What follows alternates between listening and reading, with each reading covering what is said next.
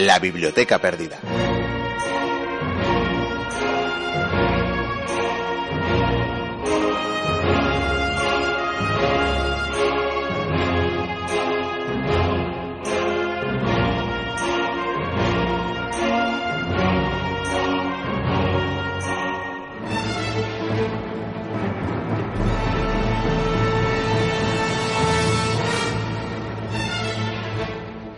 La vida es una guerra y un exilio.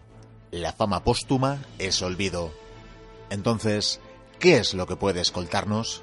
Solo una cosa, la filosofía. Esto es, vigilar que el espíritu divino interior esté sin vejación, sin daño, más fuerte que los placeres y los sufrimientos, que no haga nada al azar ni con mentira o fingimiento, que no tenga necesidad de que otro haga o deje de hacer algo. Y además, que acepte lo que ocurre y lo que se le ha asignado como algo que viene de allí de donde él vino. Por encima de todo, aguardar la muerte con el pensamiento favorable de que no es otra cosa sino disgregación de los elementos de los que está compuesto cada ser vivo. Bienvenidas, bienvenidos a la Biblioteca Perdida.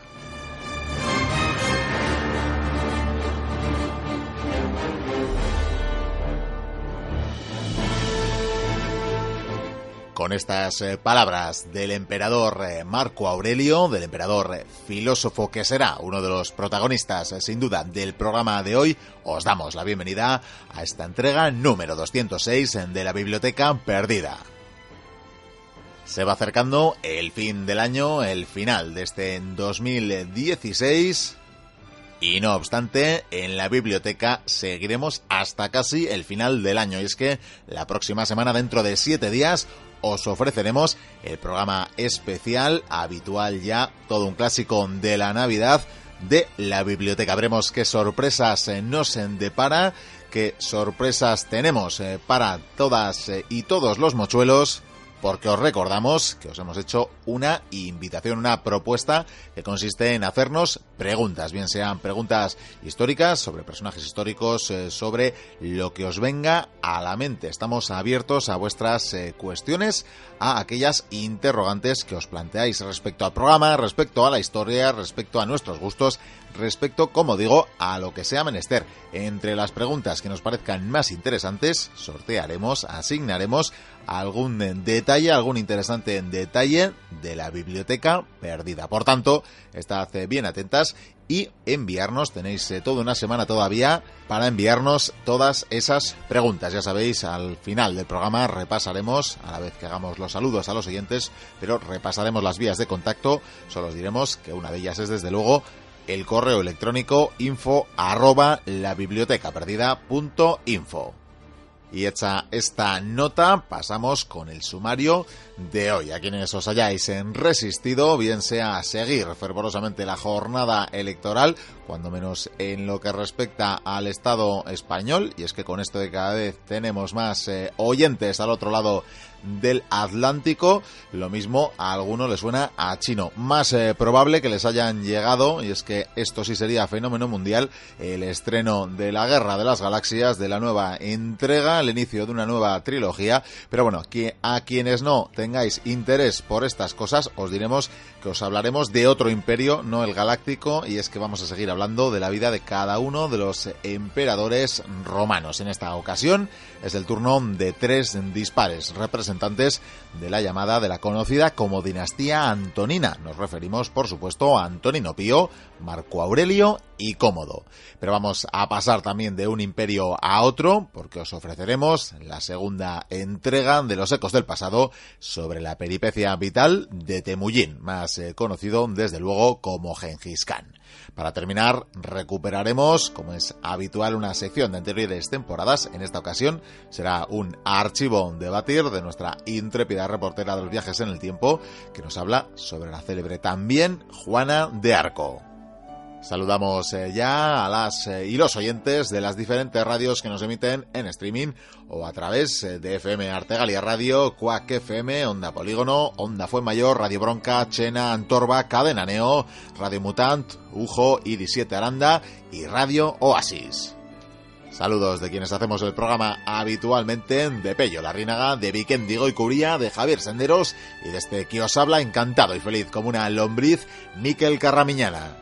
Dispuestos a haceros ya pasar unas intensas horas de radio y de historia, ¡comienza la aventura!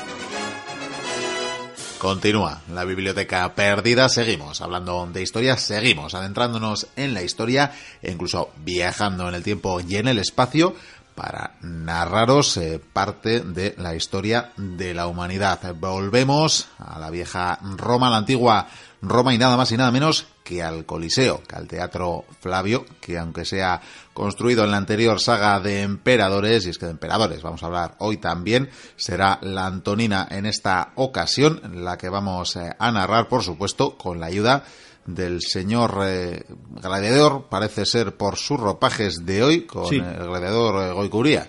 Muy buenas, Miquel, muy buenas, mochuelos. Eh, me han degradado aún más. Más todavía. Sí, porque, claro, ya sabes que yo fui prefecto pretoriano, veo que a ti tú sigues igual. Yo sigo con mi arquitectura. Arquitecto, ay, qué, qué maravilla, con tus sobornos y todo. ¿Sabes lo que pasa? Que todos los emperadores que llegan quieren embellecer la ciudad. Entonces siempre, siempre me contratan para algo. Suerte tienes, Un ¿eh? día se hace una fuente, otro día haces un arco de triunfo. Otro día cojo ladrillos y monto un muro de Adriano. Por ejemplo, esa vez hubo que ir lejos. Pues se enfadaron porque algunos se colaron. Sí, Y entonces dijeron, ha sido ese. vaya. Y dije, claro, solo estaba yo. Y dijeron, nada, al coliseo que te coman los leones. Joder, hombre. Pero, claro, resulta que he peleado bien. Ya, He peleado bien y mira, me han puesto de, de gladiador, secutor. bien, bien, bien. Está bien, sí. Es que me querían poner otro cargo y me veían esmirriado, pero dije, no, yo valgo y tal. Y bueno. Ahora, entrenamiento, entrenamiento no es que tenga. No, He visto no, muchas no pelis de ninjas y así. y me ven que peleo raro, pero bueno, me, de- me defiendo. Con las pelis de ninja no te referirás a las tortugas ninja. No, no, no. Bueno, algo tendría que ver. Aunque de todas maneras, dos leones he matado, ¿eh? Dos, Dos, dos leones. Sí. pero, pero de un susto. No, a besos. Ah, vale. A ver, pero bueno, eh, la gente aplaudió. Bueno, alguno no, ¿no? Alguno dijo, bueno, ¿esto qué es? Bueno, de- dejémonos, dejémonos de, Sí. de pamplinas, si te parece, vamos a entrar ya en materia.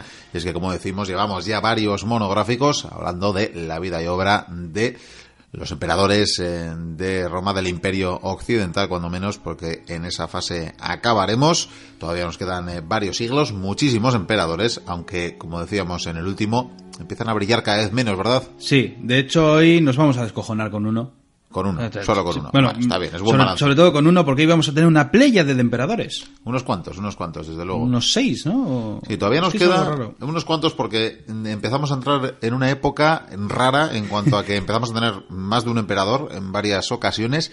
Eh, vamos a tener algunos de esos también muy breves, de apenas unos meses de, de reinado. Y esos momentos en los que, ¿quién quiere ser emperador? Y hay un Y silencio. nadie levanta la mano. Menos mal que Parece habrá unos- mentira, ¿eh? Bueno, eso también pasó en España. ¿Quién quiere ser rey de España? No. Menos mal que habla la Guardia Pretoriana, que si no, aquí na- nadie haría nada.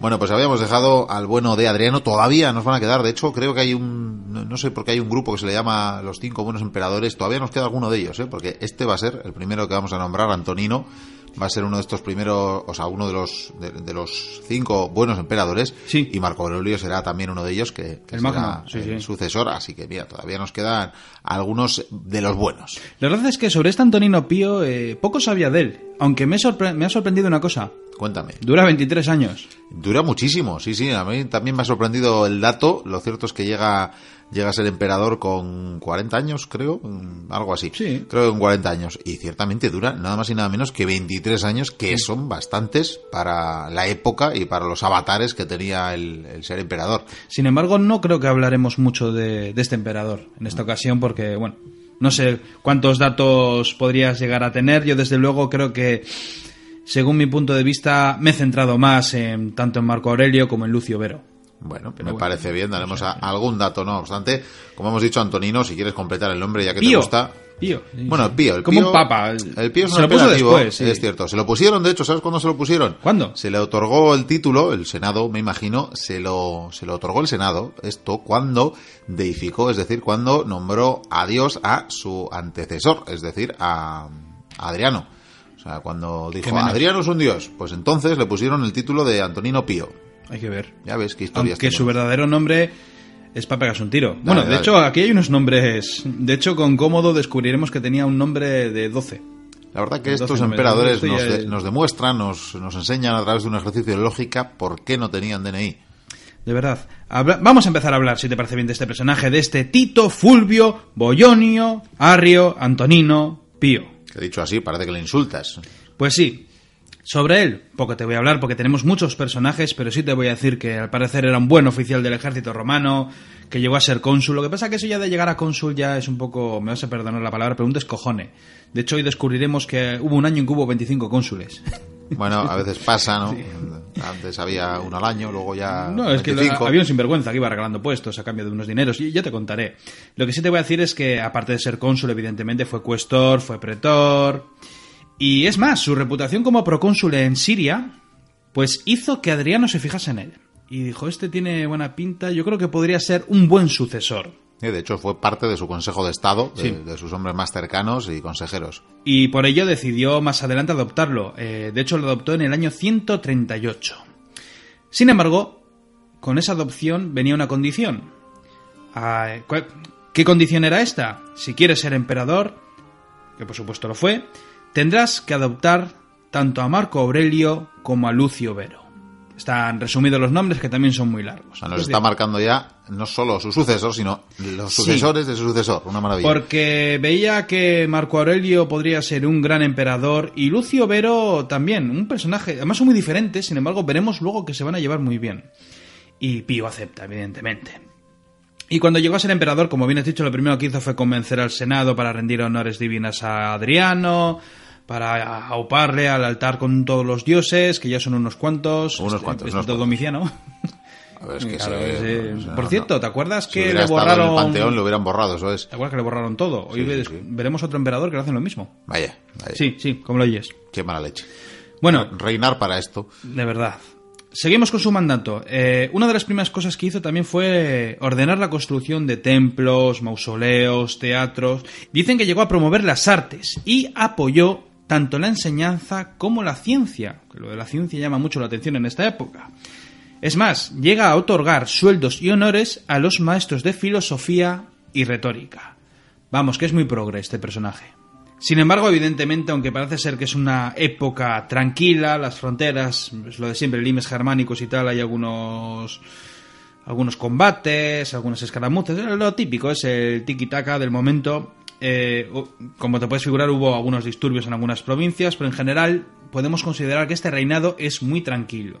Es curioso como de un emperador a otro los reinados van a variar de una manera brutal. Sí, lo comentábamos eh, la última vez. Teníamos esos periodos más eh, guerreros, más expansivos y otros más defensivos y, por tanto, de fortalecimiento del imperio, de las fronteras. Y ciertamente, este emperador se caracteriza, al contrario que Adriano, que decíamos en el anterior monográfico, que se recorrió la práctica totalidad eh, de su imperio, que allá por las provincias, entre otras cosas, ayudó a generar esa identidad romana de ciudadanía, porque era la primera vez probablemente para la mayoría de los habitantes del imperio, que llegaron a ser, eh, creo que dijimos en su momento, 100 millones de habitantes, Por sí. en esa expansión máxima, pues sentir como pues tenían ese dignatario del que oían hablar, al que levantaban templos, al que rezaban incluso, en algunos eh, casos, pues eh, se acercaba, lo, lo- lo podían ver, o por lo menos sabían que había estado en la ciudad de al lado, o por lo menos sabían que había estado pues en una provincia adyacente. O me han dicho que le, que le han dicho a otro, que le han dicho a otro, que estuvo allí. Eso es, por lo menos iban a conocer a alguien probablemente en su vida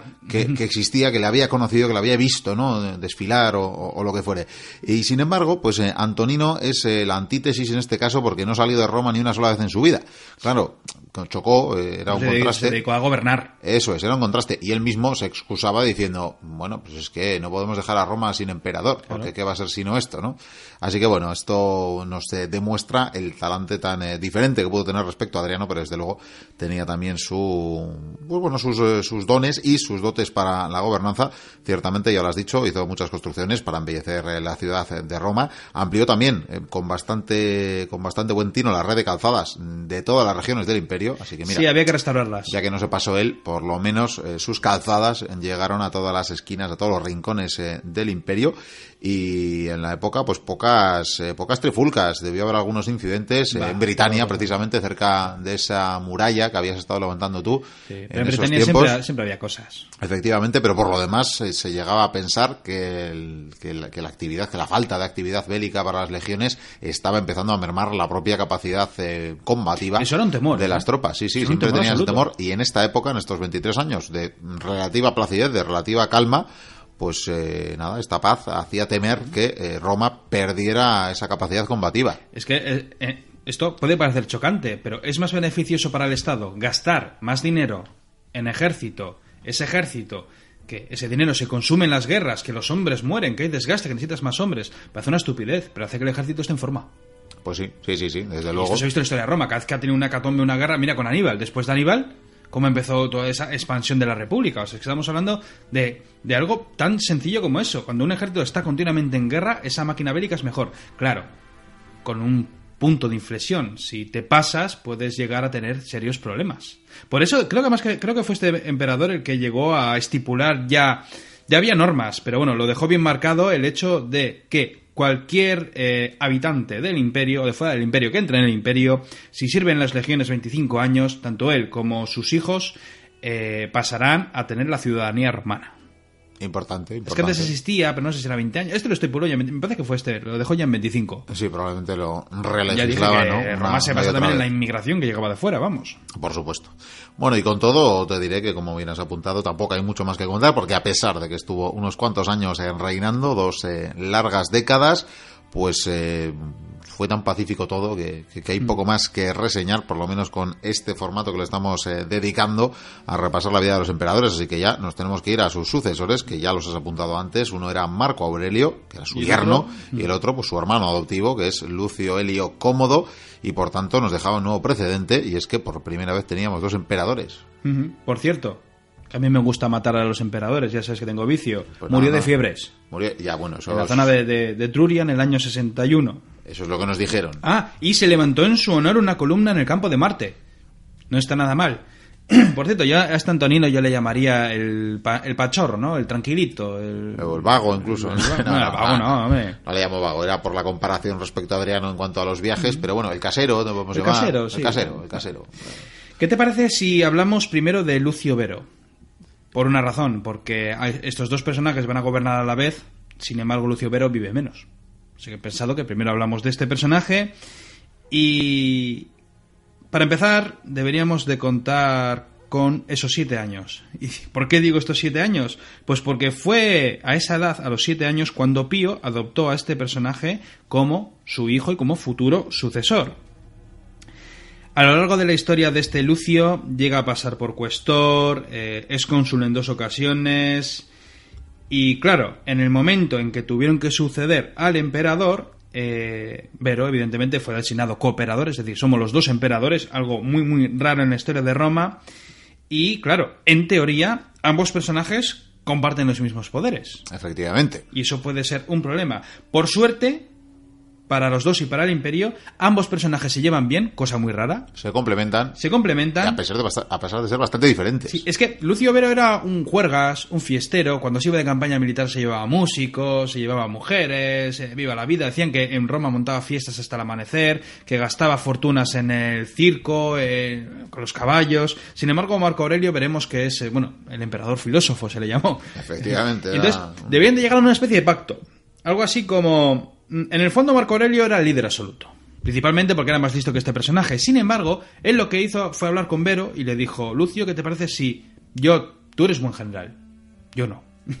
Yo, yo soy, creo que soy un hábil gobernante. Eh, pensador. Hablo bien en el pensador, hablo bien en el Senado, eh, sé pensarme las cosas dos veces.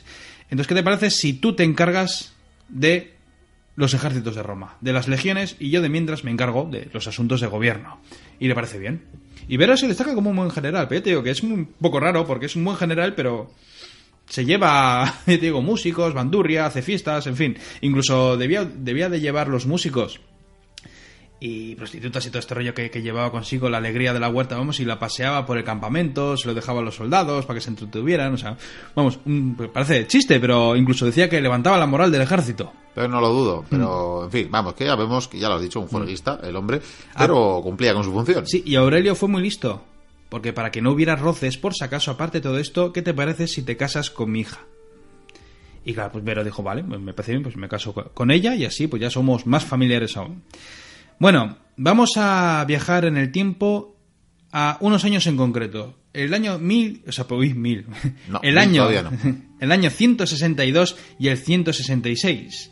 ¿Qué ocurre en estos años? Vero fue destinado con las legiones de Oriente para dirigir una nueva campaña frente a los partos. ¿Por qué? Porque estos seguían luchando por el control de lo que hoy en día es la actual Armenia. Entonces, bueno, eh, comienza a haber, pues eso, movimientos, batallas, escaramuzas. Sin embargo, en esta ocasión, porque ya, hablamos en su momento que llegó a haber pactos, a veces había victorias, a veces derrotas.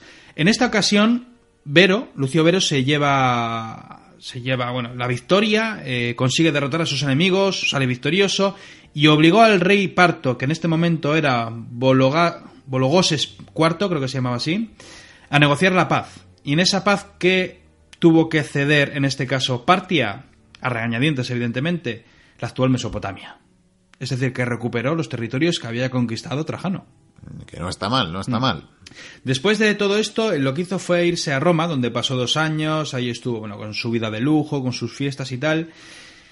Eh, pero decían que además, pues, unas fiestas terribles, que, que, bueno, gastaba fortunas, pero bueno, como el tesoro real es de él, pues imagínate. Bueno, a medias en este caso. Era a medias, pero bueno, decían que el circo Maximus gastaba, pero vamos, dinerales, es una cosa. Bueno, llegamos a la primavera del año 168. Estalló una nueva contienda, Miquel, en este caso en el Danubio. ¿Por qué? Porque eh, apareció, surgió de repente una invasión de pueblos bárbaros, de pueblos germanos. En este caso fueron los, eh, los narcomanos, marcomanos y los alamanes, que estos ya más adelante los iremos conociendo más en nuevas tertulias va a combatir, eh, parece que va bien la cosa, sin embargo, esa primera expedición de la que luego hablaré, bueno, fue más bien de castigo, de hacer daño, porque claro, fue un poco pronto todo, había que reorganizar, había que traer tropas, había que montar legiones, traer auxiliares de diferentes sitios, y entonces, en esta campaña, eh, fue Vero con, de hecho fue con Marco Antonio, fue con Marco Aurelio. Y bueno, tras hacer algo de daño y de, de disputar algún villorrio, bueno, pues regresaron a Roma, supongo que a pasar el invierno. Sin embargo, cuando regresaban, Vero cayó enfermo. Dicen que envenenado y murió poco después. Algunos pensaron, sin embargo, y yo me apunto más, me quedo más con esto, que seguramente murió víctima de la viruela porque estaban en plena epidemia, la que se llamó la plaga antonina, una epidemia que según dicen, entre comillas, trajeron los romanos de las campañas que tuvieron contra los partos. Efectivamente, y que de hecho diezmó a la población Sí. eh, romana, empezando por los soldados, porque son re- realmente quienes eh, llevaron la enfermedad y la propagaron.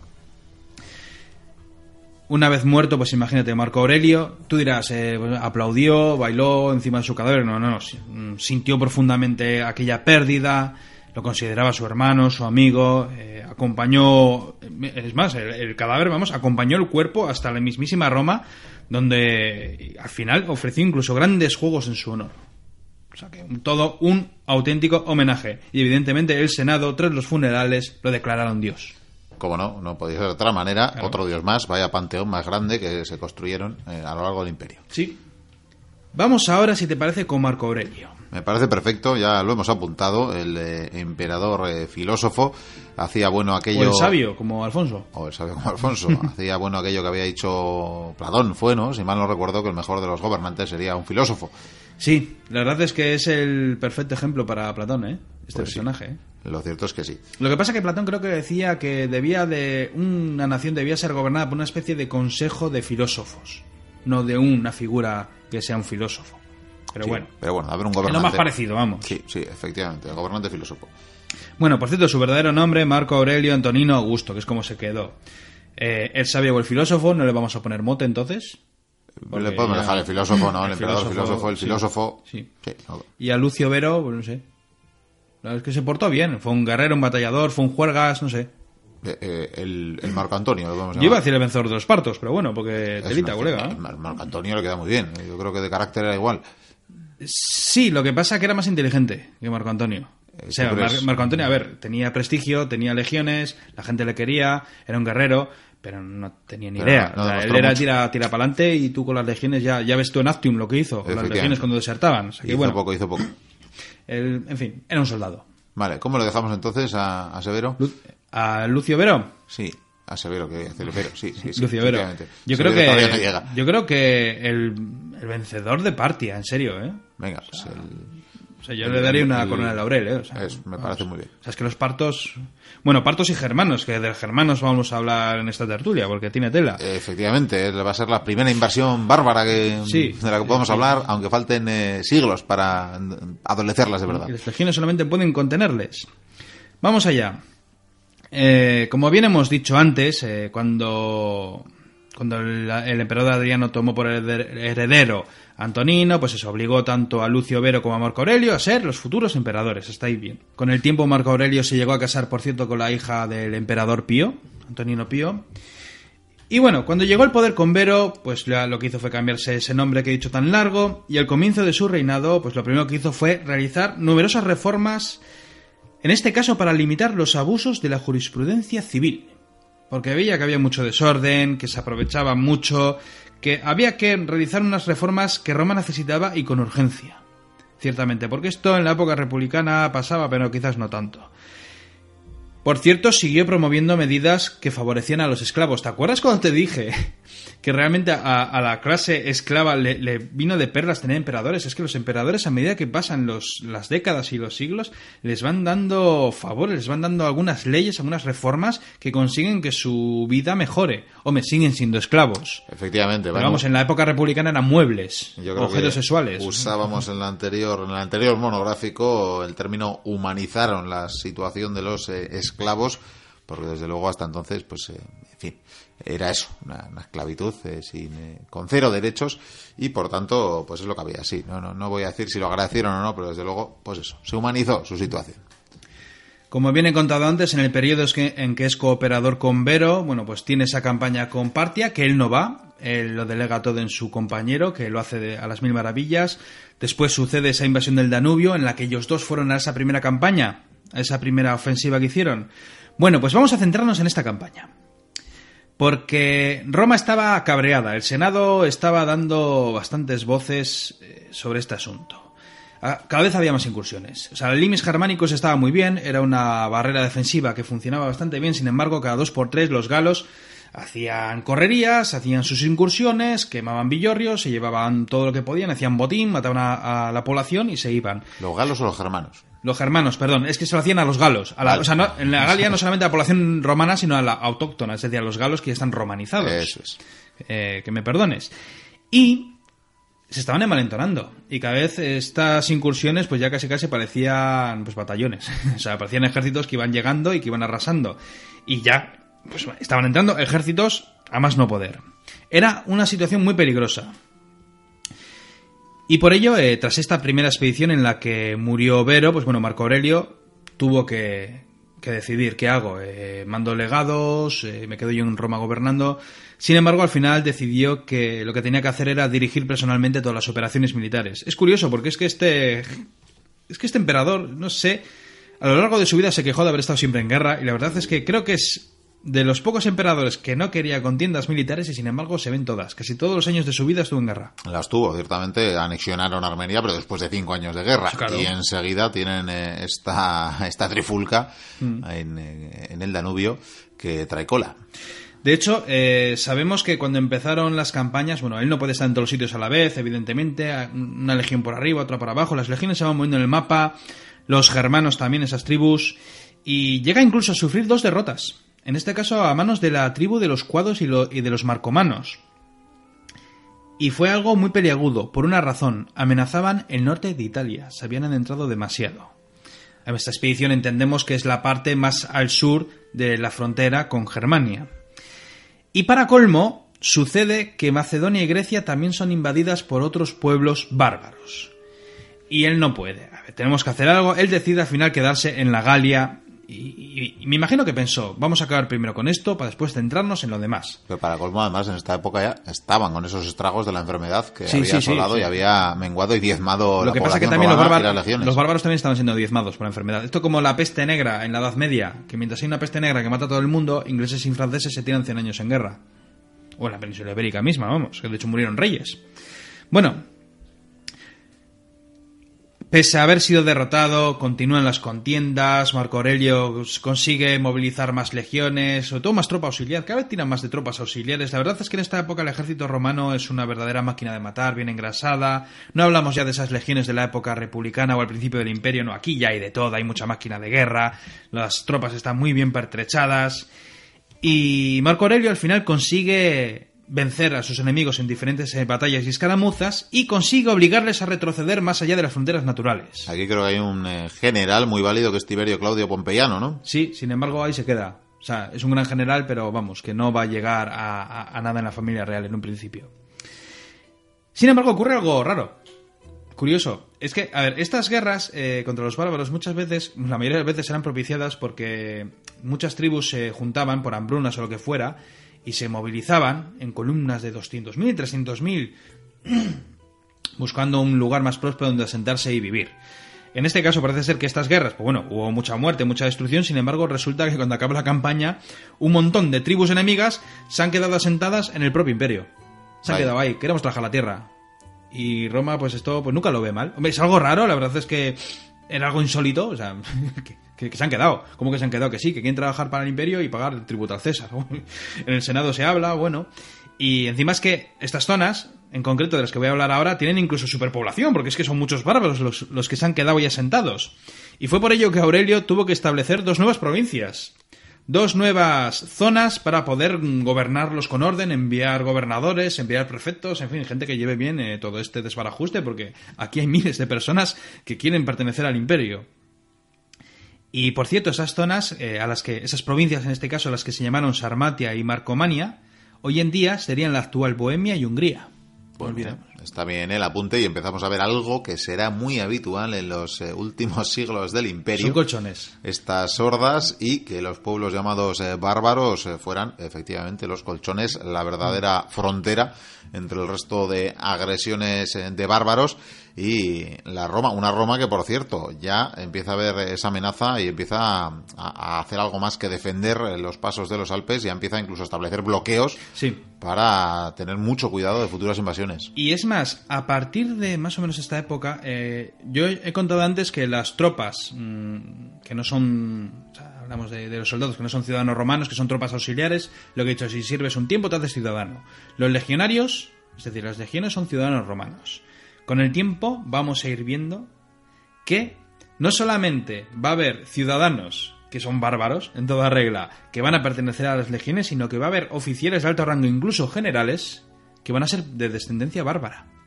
Que esto va a ser ya el acabose. Aquí ya a mí que se acabó todo. Aquí ya se digo todo. yo ya, menos mal que estaba Ecio, el último romano le llamaron. Ciertamente. Bueno, ya siglos antes, ahí Sí. estaba Julio César llevando ya algunos galos, ¿verdad? A, Eh, sí, a bueno, la por capital. supuesto, sí. Al Senado, que eso ya fue un escándalo, con sus bigotes y sus barbas. Ay, por favor. Bueno, con la victoria en la mano, por fin lo que hizo fue 176, dedicarse... año 176, cuando celebra por todo lo alto, desde luego, el triunfo sobre los germanos. Sin embargo, tiene otros problemas. Bueno, tiene que acabar con esos ataques que está teniendo en Macedonia y en Grecia, que lo consigue sin ningún problema al final. Sin embargo, sucede una gran revuelta en el este. ¿Por qué? Pues porque hay un personaje, un sinvergüenza, que se ha enterado que Marco Aurelio ha enfermado y ha muerto. Y entonces ha hecho que todos le proclamen emperador. Consigue que muchas provincias digan, ah, pues sí, eres el emperador. Bien, fantástico, iremos contigo. Prepara legiones, prepara ejércitos. Aquí empieza la gran revuelta que voy a conquistar Roma, voy a ser el mejor emperador del mundo. Marco Aurelio, cuando se entera de este levantamiento, coge sus legiones y va tirando poco a poco hacia el este, hacia esas provincias del este. Y es entonces cuando, eh, claro, el ejército se entera, los oficiales de este, de este rebelde se enteran. Que vienen legiones de Roma, sí, pero que las comanda Marco Aurelio. ¿Cómo? ¿Marco Aurelio no ha muerto? Vaya. ¿Qué hacemos? Pues ma- matar a su líder. Es la mejor manera de salvar el pellejo, evidentemente. Sin duda. Bueno, una vez llegó, la revuelta, pues bueno, no, no, no corrió sangre, la cosa se solucionó, vale, ha sido un desbarajuste. Sin embargo, él se queda con el dato. Vaya, han pensado que me he muerto, que estaba enfermo y enseguida se han levantado en armas. Provincias del este que yo pensaba que estaban muy, muy tranquilas, que pertenecen a Roma, que son parte del imperio. ¿Qué puedo hacer? Y entonces decide, para apaciguar esos ánimos, eh, una gira. Se acordó de lo que hacía Adriano y dijo, ¿por qué no hago una gira yo por todas las provincias del este? Con mi mujer y con mi hijo cómodo y, voy viendo, hablo con las gentes, que me vean, para que sepan que el emperador está vivo y coleando y que tiene un sucesor. Que por cierto, déjame añadirte que precisamente en ese año 176, que celebraba la victoria sobre los germanos, nombraba también... Eh, eh, corregente a, su hijo cómodo, aunque luego ya veremos como no era la mejor decisión de las posibles. pero bueno, ahí falló. O sea que ya era, había sido nombrado corregente cuando hace esa gira de la que estás hablando. Fue muy sabio, lo que pasa que la sangre pudo más. La sangre tira, sí. Bueno, porque de hecho alteraba la costumbre de, los últimos hasta del último siglo, hasta del último eh, siglo, prácticamente que los sucesores habían sido hijos, pero por adopción no naturales, y en este caso será un hijo natural, un hijo directo, por tanto, el que cogerá las riendas del imperio. Ah, pero esto te va a gustar, Micro, que te voy a contar. Cuéntame. Porque en esta gira que hace por el este, para Roma, eh, Grecia está en el este. Y este emperador, Marco Aurelio, llega a Atenas y cuando llegó se presentó, atento, como el protector de la filosofía. Pues como debe ser. Y la gente aplaudió. Algunos mirarían en plan, ¿qué? bueno, el protector de la filosofía. Pues me parece un buen título. Por fin, tras esta gira, regresó a Roma, celebró ese triunfo que has dicho tú. Sin embargo, al año siguiente tuvo que volver a guerrear. ¿Por qué? Pues porque los germanos volvían a atacar las fronteras. Esta, esta guerra sería la que vemos en la película de Gladiator. Ah, mira, también saberlo. Que él ya está mayor, es última, este año va a morir, de hecho. Y él va a esa campaña y tiene una batalla. ¿Llevaban pantalones vaqueros, como se ve en alguna escena falsa ahí, en alguna toma mala? Pues, no, lo creo. Los bárbaros seguro, porque llevan todos pantalones, pero bueno. Vale, vale, vale. Consigue una gran victoria, eh, les vuelve a expulsar. Ya ves que es todo rato contenerles. Es que Roma no... Yo no sé si es que no es capaz o es que no hay valor para, avanzar, pero bueno. O es que son más de los que parecían y mira que eran muchos. De verdad. Y poco después de esta gran victoria enfermó. Dicen que fue la viruela. Esa plaga que, trajeron, pues bueno, afectó a uno y al final también afectó al otro emperador. Hablamos del año 180 después de Cristo. De hecho, murió el 17 de marzo en Vindobona, que al parecer hoy en día sería la actual Viena. Ah, pues mira, está mm. bien eh, apuntar el dato y creo que esta muerte repentina eh, obligaría a firmar una paz eh, en condiciones más favorables para los bárbaros, ¿verdad? De lo que hubiera sido deseable. Además, por cierto, una muerte estaba acompañada de su hijo y de su sucesor cómodo, porque una cosa que no he contado es que este emperador tiene tres hijos. ¿Tres hijos? Tres hijos, como lo oyes. Por cierto, evidentemente cuando fue a Roma fue deificado, se convirtió en dios y sus cenizas se depositaron en el mausoleo de Adriano. Y ahora tenemos que pasar al nefasto. Al infame. el infame, infame, mezquino, cómodo. El emperador que duró 15 años. Marco Aurelio llegó a, vivir, llegó a gobernar 20 años que también está más que bien. Otro más o menos igual que su antecesor, porque eh. también llegó a los 40, creo que en su caso era exactamente a los 40 años, y mira, gobernó 20. esto es una ventaja, ¿sabes por qué? Porque en lo que hablamos de cinco emperadores antes teníamos que hablar de 10 o 12. Eso es muy, es muy práctico para ti para mí. ¿eh? Aunque el final del monográfico de hoy nos dejará ya, ya. aquello de los meses. Pero bueno. vamos a hablar de Cómodo, o como se llamó, al parecer, Lucio Aurelio Cómodo Antonino. Bien cogería ese nombre. Me vas a permitir eh, tomar una frase de... Ah, no, espera. No, bueno, toma esa frase. Iba a decir que este es el nombre que cogió después, porque eh, cuando nació se llamó Marcus Aurelius Commodus Antoninus Augustus. Aunque al final, aquí he dicho cinco nombres. Al final tendría doce. Yo lo y esto doce tiene mucha importancia. ¿Le puedo llamar Paco? Dan ganas. No, no, vamos a llamarle Cómodo. Cómodo. Eh, que no fue muy cómodo para su pueblo, no, pero iba, iba a decir una frase de, una autora, eh, creo, creo que historiadora, además de autora de, algún que otro libro, eh, que es Bárbara Pastor, que hablando sobre cómo, bueno, más bien habla sobre Marco Aurelio, dice, la peor desgracia de Marco Aurelio fue tener el hijo que tuvo. Sí. Esto lo dice todo. No, sí, sí, en toda regla. No sé cómo serían los mayores, lo que sí te voy a decir es que este personaje, personaje con mayúsculas, Gobernó 15 años. Es increíble que hubiera podido gobernar tanto tiempo. Y llegó al poder apenas siendo adulto, 19 añitos. Sí, no, nada. Vamos allá. Es hijo del emperador Marco Aurelio, sin embargo, tiene otros dos hermanos. Por suerte para él, digo yo, eh, su hermano mayor murió dejando la sucesión libre. Si viajamos al año 166, fue cuando se le otorgó el título de César a él y a su otro hermano. Sin embargo, tuvo también suerte, por lo visto, porque su hermano murió tres años después. O sea que ya solo le quedaba un hijo con el título de César. Mucha Aurelio- casualidad aquí, ¿eh? Sí, sí, pero no, no, pero debió de ser verdad, ¿eh? Me imagino que igual fue por la plaga esa. Sí, estamos en la época, efectivamente ¿no? se diezmó la población en esa época precisamente, así que encajaría. Y Aurelio, claro, estaba muerto de miedo. Te- Tenía miedo, ¿por qué? Eh, Porque tenía miedo de perder a su único hijo y a su único heredero. Hombre, me imagino que si se muere elige a otro, que es la costumbre, pero hombre, en principio está ahí la gracia. Igual quedó vivo el peor. Y fue por ello que habló con un gran personaje, Miquel, famosísimo, célebre donde los, donde los haya. El mejor médico de su tiempo, Galeno. Galeno, sí, sí, Galeno. luego. Habló con él y le dijo, "Oye, que le quiero- da el nombre a- a- al propio médico. Sí, dijo, quiero que seas mi- el médico personal de mi hijo, me imagino que también sería el de Marco Aurelio, y quiero que vigiles, que, que hagas un chequeo cada X tiempo para que para saber si su salud está bien o está mal, si va todo bien. Tuvo una educación, la verdad es que una maravilla, aprendió filosofía, retórica, los mejores maestros, pero por supuesto eh, también tuvo que ir a las batallas, al frente, porque el emperador quería que Cómodo supiera de todo y de todos. Y fue por ello que incluso llegó a participar en las guerras contra los germanos siendo apenas un crío. Dicen que incluso estaba en el Consejo de Oficiales. Pero mm, te voy a decir una cosa, cuando está en esta guerra ni siquiera tiene la toga viril. O sea, tiene menos de 15 años. Efectivamente, es un adolescente. Mm. Y claro, cuando su padre se puso a dar la gira por las provincias del este, pues él tuvo que ir. Y no tenemos que olvidar que el emperador, cuando le nombra a César, lo que hace es gobernar con él durante un tiempo. De hecho, durante tres años van a reinar juntos.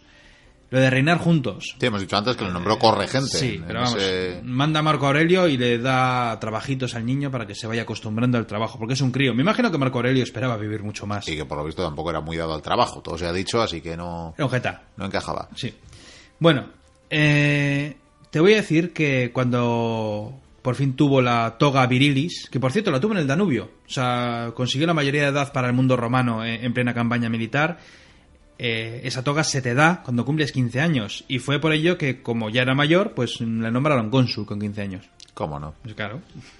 Hay que Lo que pasa es que ya ser cónsul es como ser el barrendero del... habla, habla mucho de su temperamento y de su forma de ser, que se mostraba orgullo, o sea, casi mostraba y, y hablaba con recochineo de que mucho tiempo había sido el primero predestinado, como si el destino lo hubiera puesto ahí eh, para ser eh, emperador, porque era hijo de su padre. Y, Claro. no, y no en este caso, como hemos dicho, hacía tiempo que se seguía la costumbre de, de esa adopción de quien eh, debiera ser el sucesor y que esta vez se rompía la tradición y por tanto él eh, alardeaba, chuleaba de ello. Mm. Es más, cuando murió su padre, eh, hemos dicho que el periodo del padre, de, de- de emperador, pues es un reinado duro. O sea, no solamente tiene una plaga terrible que acaba con la mitad de la población, sino es que encima eh, tienes continuas guerras contra los enemigos. Es por ello que es curioso, pero en el reinado de Cómodo es casi casi justo lo contrario. Es un reinado muy tranquilo, muy pacífico, con pocos conflictos, se negocia algo con, con los enemigos, con las fronteras y la cosa está tranquila. Pero claro, es que el problema que va a tener Roma no son los enemigos exteriores, sino el propio emperador. Porque claro, este lo que hizo fue, cuando regresó de las campañas militares, fue celebrar un triunfo. Él había comandado las legiones, él había ganado. Bueno, aquí ya se adjudica el triunfo. Es que si Escipión levantase la cabeza, Miguel. Bueno, en fin, hizo ese triunfo porque habían acabado las campañas contra los germanos tras haber firmado unos términos eh, bastante aceptables. Y como tú bien has dicho, nunca tuvo interés en tareas administrativas y fue por ello que lo que hizo fue delegar todos esos trabajos que no quería hacer, tanto en amigos como en favoritos. Sí, tuvo un ahí. cuerpo funcionarial bastante amplio porque en ellos había de delegar todas las labores eh, de gobierno que él, eh, como repetimos una y otra vez, eh, declinaba a afrontar. Y el Senado, claro, viendo esto del enchufismo, de los amiguitos, de los favoritos y todo esto, porque claro, eh, los senadores solían encargarse much- en muchas, en muchas ocasiones de ese tipo de trabajos. Sí, porque de hecho Había los últimos emperadores, los anteriores, les había devuelto a muchas de las tareas que en otros tiempos se les habían arrebatado y por tanto era restarles protagonismo y funciones a los eh, senadores. De hecho, es que Cómodo tiene eh, una playa de, de consejeros que son una auténtica maravilla, que son heredados por su padre, que es gente muy inteligente. Sin embargo, él al principio se hace caso, luego ya pasa de ellos. Y eso sí, como que reyera que alguno había metido la pata, no tardaba en eh, hacer rodar su cabeza. Mm, De todas maneras, Calígula le gana a este personaje. Pero este personaje lo que hace es un poco perfeccionar el asunto. Me explico. Eh, el Senado está molesto. como bien he dicho, está cabreado, no le parece bien. Por cierto, van a estar, va- o sea, este personaje va a estar en guerra con el Senado todo, todo su reinado. Y entonces, claro, como estaba cabreado el Senado, comenzó a haber conspiraciones eh, que podían llegar a convertirse en golpes de Estado. Y claro, por ello el César, eh, por supuesto, acabó con unas cuantas conspiraciones, pues se fue haciendo más tirano, más mezquino, cada vez se fiaba menos de nadie, vamos, que, que se iba caldeando el asunto. Y claro, mientras que el Senado lo odiaba, resulta que tanto el ejército como el pueblo lo respetaban, incluso lo querían. ¿Por qué? Por una razón. El ejército lo aceptaba, lo respetaba, por la sencilla razón de que es que era hijo de su padre. Lo que siempre he dicho, de si tu padre fue tal o tu abuelo fue tal, tú también serás lo mismo que él. O sea, si fue un general, tú serás un buen general. Si fue un buen administrativo, tú serás un buen admi- administrativo. Como si fuera genético. Sí, en este caso, pues Marco Aurelio, como le quería a todo el mundo eh, y había estado en las campañas, había salido victorioso, pues evidentemente, cómodo también lo será. Encima ha hecho un triunfo, vamos, ¿qué podemos esperar? Ah, Vamos, esto es una auténtica maravilla. ¿Y el pueblo también por qué le quería? ¿El pueblo también por qué le quería? Pues porque celebraba juegos y juegos continuamente, combates de gladiadores, carreras de caballos, fiestas, comidas, eh, como en la película, vamos. Sí, Ni más ni y es más, como en la película, no solo los organizaba, sino que incluso, dice la leyenda, que los protagonizaba. Eso hablaré luego de ello porque nos vamos a reír un rato. Por cierto, claro, hay un problema. Si hay tantos juegos, eh, claro, hasta ahora eh, esta familia antonina, pues eh, ha conseguido victorias militares y ha conseguido que el tesoro de Roma se mantenga bien, rebosante. Cómodo se lo gasta. Todo en juegos. Los juegos son muy caros. De hecho, decían que cuando saltaba a la arena costaba un millón de sestercios. Luego, Entre los juegos y sus caprichos, pues se dejó las arcas eh, exhaustas, vacías. Y dijo, necesito dinero. ¿Y ¿Quién tiene dinero? El Senado. Vale, pues le debió de poner a cada, a cada persona que quiera entrar en el Senado, que sea miembro del Senado, debía pagar un impuesto terrorífico, que se te quitaban las ganas de estar ahí sentado, Miquel. Ya, ya sé cómo dices. Bueno, con 18 años en su haber, ya hemos dicho que era muy jovencito, y con esos buenos consejeros, pues se dio cuenta que al tener tantos enemigos en el Senado tenía que hacer algo. ¿Y qué hizo? Se fijó en que tenía cinco hermanas. Pues decidió casarla a las cinco her- hermanas con todos los enemigos que podía. Y, o, bueno, enemigos o futuros rivales políticos. Así que fue casándolas con unos de tal manera que así en un principio se cubriría las espaldas. Y ya en el año 182, al loro, que esto se parece mucho a la película Miquel, que de hecho está basado en esto, eh, tendríamos que hablar de su hermana Lucila. ¿Quién es su hermana Lucila? La viuda del emperador Lucio Vero. Es decir, de... Aquel que había Gobernado gobernado, con con, Marco Aurelio. Aurelio. Bien, pues Lucila, viendo los desmanes de este personaje al que odiaba, por cierto, a muerte, intentó derrocar a su hermano. No sé cómo acabó la historia. Tampoco quería profundizar mucho porque me entran ganas de hacer un eco del pasado con toda esta trama, la verdad. Después ya de, de esta conspiración, te puedo contar, Miquel, que volvió a tener una guerra, en este caso contra la Dacia, al parecer hubo un levantamiento. Y ot- otro problema que también tuvo fue Britania, porque al parecer el ejército de Britania, eh, bueno, las legiones eh, nombraron eh, emperador a un legado. Al parecer este legado no quería ser luego, no quería saber nada del asunto, al final lo, lo- al final lo degradaron, en fin. Las típicas cosas que pasan cuando eres un emperador mezquino. Sin embargo, ahora tengo que hablar de un personaje, de Cleandro. Esto voy a resumirlo mucho. Cleandro. resumo usted. Porque este personaje, al parecer, era uno de los favoritos de Cómodo. Y él le fue poniendo algún puesto que otro, y como funcionaba bien, o eso creía, pues le fue dándole más poder, más puestos donde podía trabajar, para que funcione muy bien la burocracia del imperio. Y claro, resulta que este personaje, que se vuelve muy. muy gañán, que quiere más poder, que quiere más dinero. Bueno, básicamente lo que quiere es eh, tener bajo su mando todos los cargos políticos de importancia del Estado. Y fue por ello que, como también quería dinero, evidentemente, procedió poco a poco a enriquecerse haciéndose cargo de todos los cargos públicos, eh, sobornando, sobornando a la gente y vendiendo. ¿Qué vendía? Asientos del Senado. Es decir, en, en lugar de comicios y tal, no, no, no. Tú me untas y yo te pongo en el Senado. Vendía asientos en el Senado, vendía mandos en el ejército, eh, vendía gobiernos provinciales y, por supuesto, vendía hasta los consulados. Me- Oye, qué maravilla, vendía de todo. Fue un escándalo, imagínate, cómodo, yo no sé si es que no se enteraba o no quería enterarse. Y claro, en las legiones hubo enfados. Porque realmente, claro, realmente, oficiales que, que- que valían, que, que luchaban bien, que daban buenas órdenes, eh, les estaban quitando para poner a este señor que, que ha untado a este personaje, este favorito del emperador. Pues ocurrió lo impensable, es que yo, yo ya me agarro, me agarro las manos a la cabeza. Hubo deserciones en las legiones de Roma, Miquel. Deserciones. Deserciones, como lo oyes. Ya sí. lo has dicho antes, Escipión levantaba la cabeza. Sí, sí. O, o quien fuera, vamos, pero es que esto es... eh, En fin, hubo deserciones. Y entonces aparece un personaje, Pes... Pescenius Níger. Un hombre muy raro, la verdad.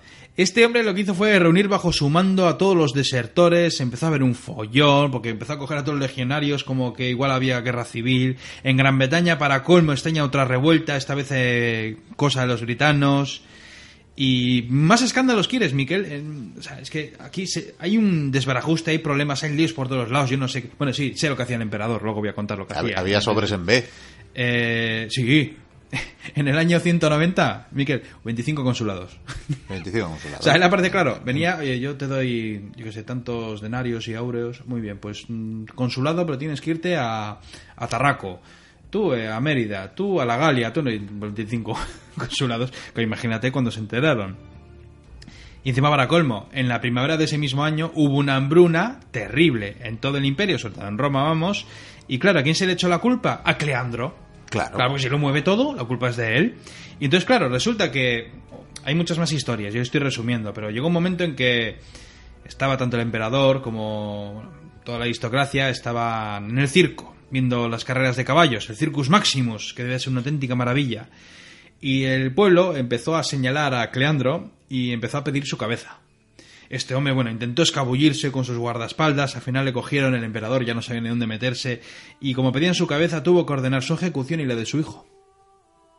Claro, es que no vas a decir que no al pueblo, no, No, al pueblo ahí, con la de gente que cabía en el Circus Maximus. Y no, total con la mala fama que tiene. Por cierto, el año siguiente hubo un incendio terrible en Roma. Y claro, eh, el emperador cómodo, cuando vio este incendio, además acabó con muchos templos, fue un incendio terrible, casi casi como el de Nerón.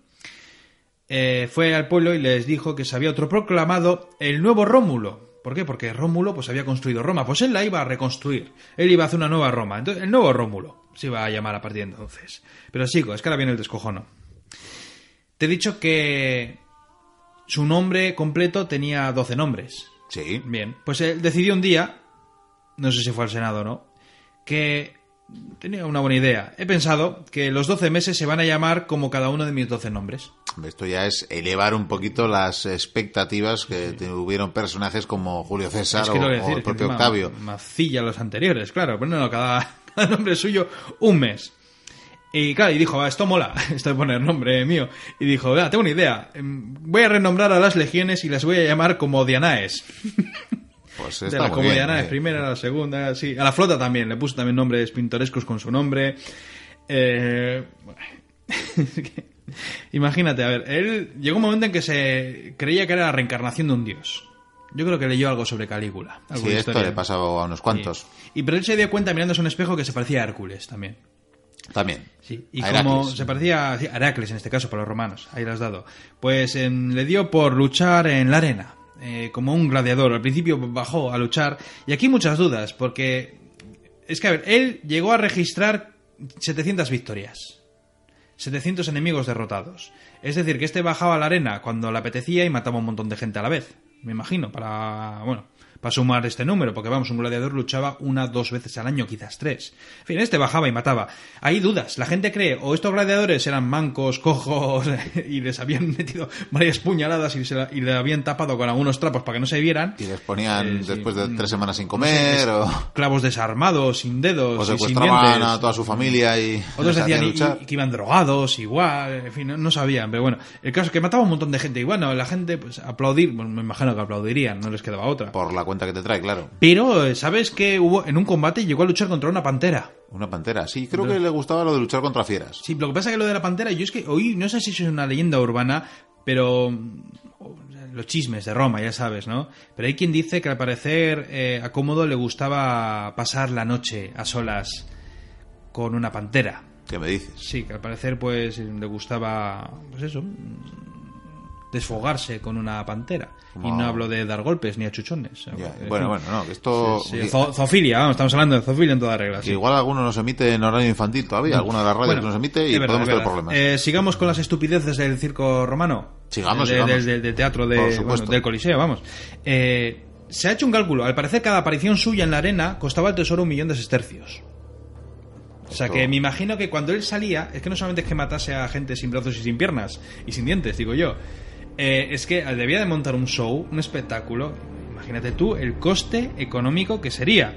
Entonces, claro, eh, pues imagínate, eh, la, economía de, de, este imperio pues se está yendo al garete, y casi no queda dinero, pero él sigue con sus fiestas, lo que te he dicho, mientras en el imperio hay revueltas, eh, hay deserciones, eh, los enemigos están mirando a Roma con recelo, este hombre sale a la, a la arena a luchar contra la gente, contra panteras y contra todo lo que se le ponga delante.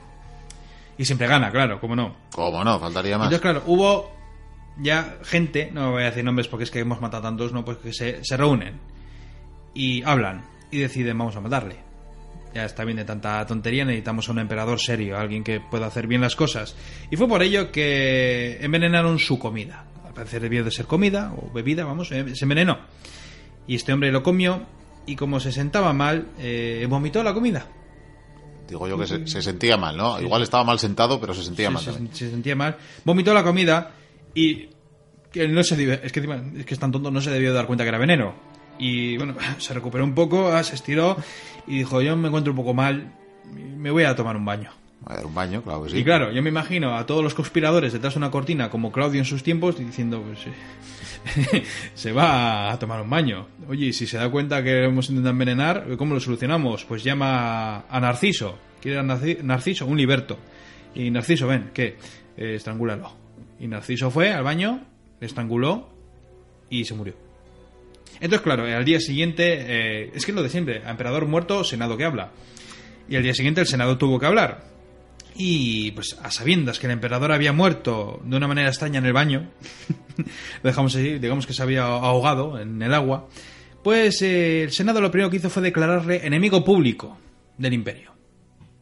Un buen título. Es decir, que si no hubiera el- estado muerto, lo hubieran eh, ajusticiado. Eso es, o sea, enemigo público. Ahí, ahí se queda. Si hubiera estado vivo, pues bueno, eso ya es otra historia.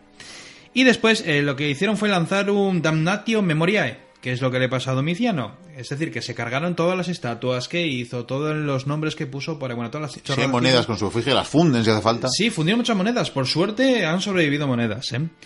Y por último, eh, eso sí, el cuerpo fue a parar al mausoleo de Adriano. Yo no sé cuánto espacio tenía ese mausoleo, pero bueno, eso por lo menos lo permitieron.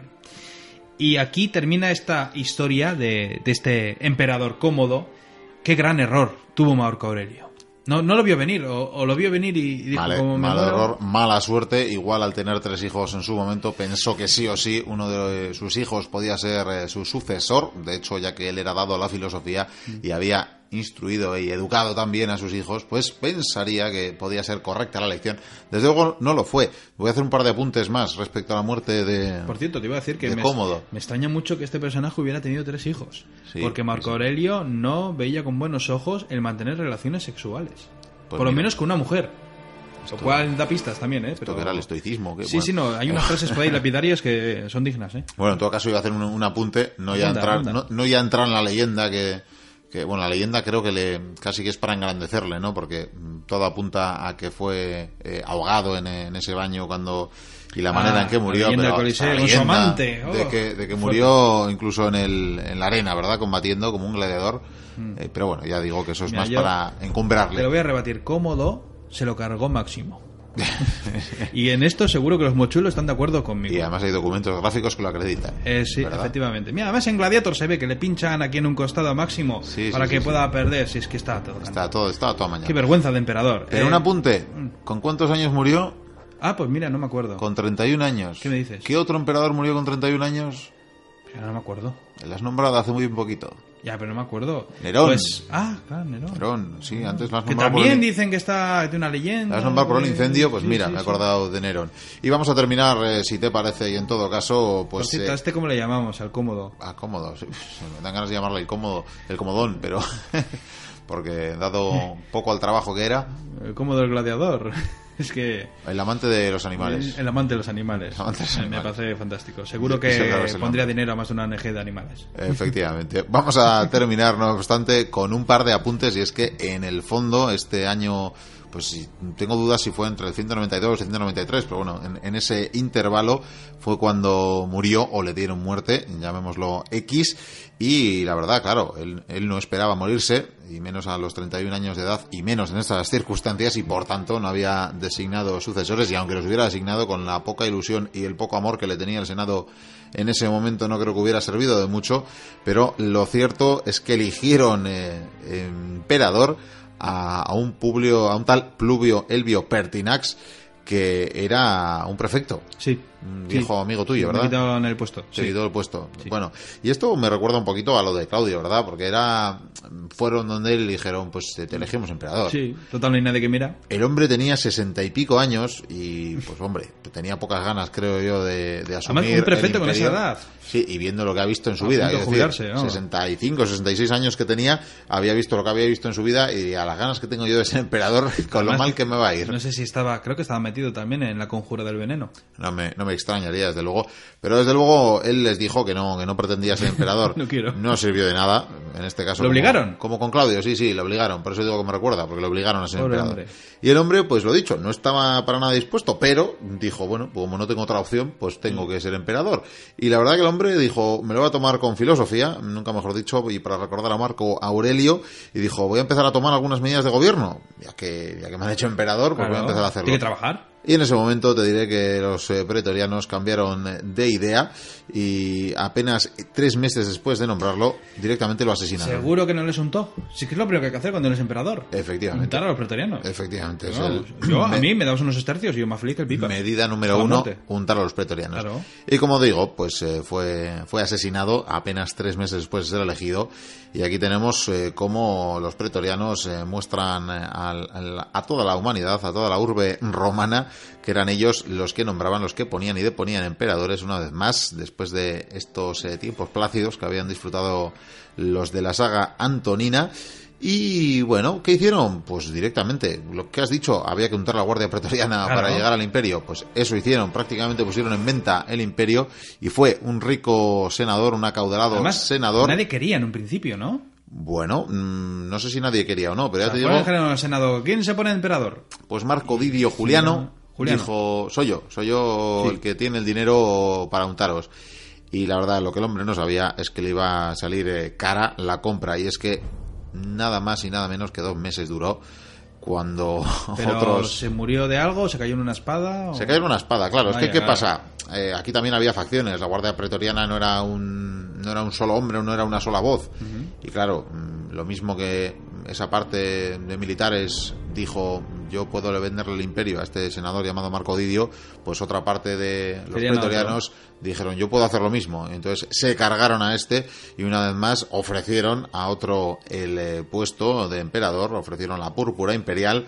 Y bueno, fue en este caso un general, un general este ya con más prestigio Ah, probablemente y con historia, más eh, mano dura, que fue Septimio Severo, que estaba ya en la frontera del Danubio y parece que hizo ciertamente una buena oferta. Es lo mejor que te puede pasar, además, eh, que te nombra emperador estando fu- fuera de Roma. Sí, sí, sí, cier- ciertamente.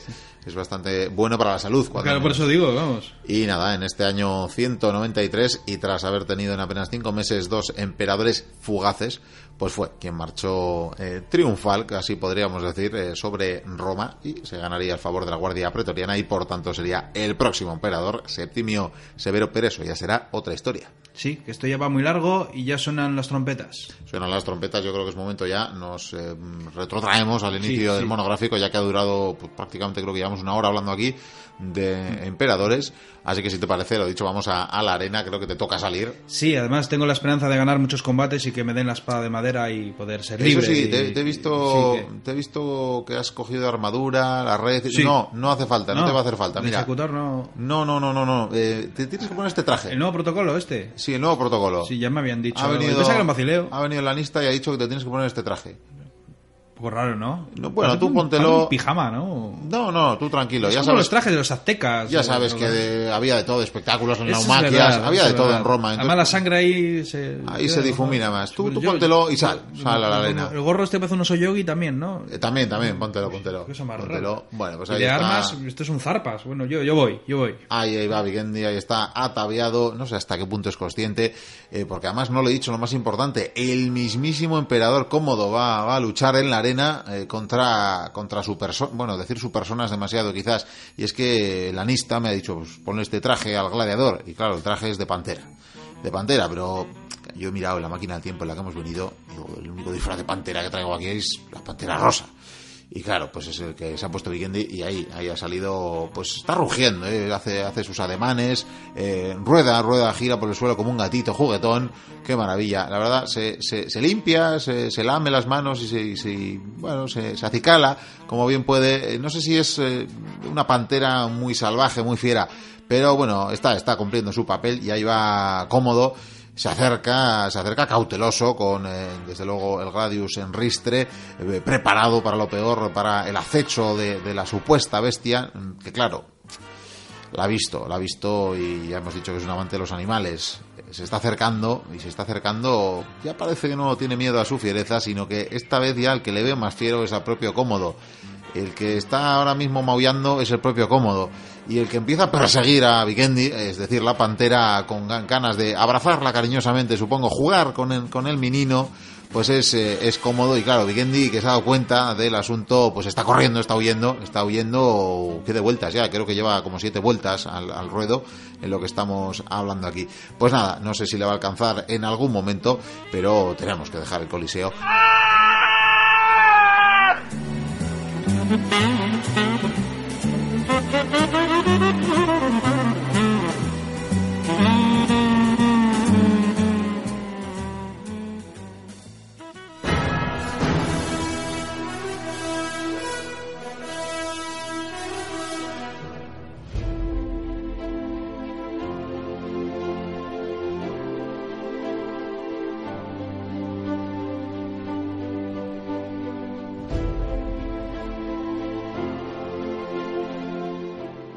viento soplaba con fuerza. Un cielo gris y nubes oscuras, augurio de sangre. La hierba alta en movimiento como las olas del mar. Temullín acariciaba el lomo de su caballo calmándolo. Miró a la diestra y luego a la siniestra. Más de trescientos guerreros, fieros y muy curtidos en aquello de la guerra. Algunos tensaban sus arcos. Otros hablaban con los que tenían al lado. Los más callaban mientras observaban lo que se les venía encima. A dos tiros de flecha, otra gran línea de guerreros que los triplicaba en número.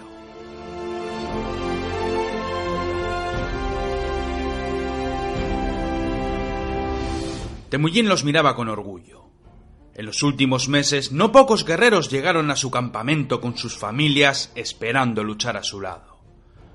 Sus historias viajaban por la estepa entremezcladas con rumores y leyendas. Poco tenían que hacer frente a su feroz enemigo, pero estos no quisieron abandonarle. A lo lejos estaba su hermano, su anda, Yamuka.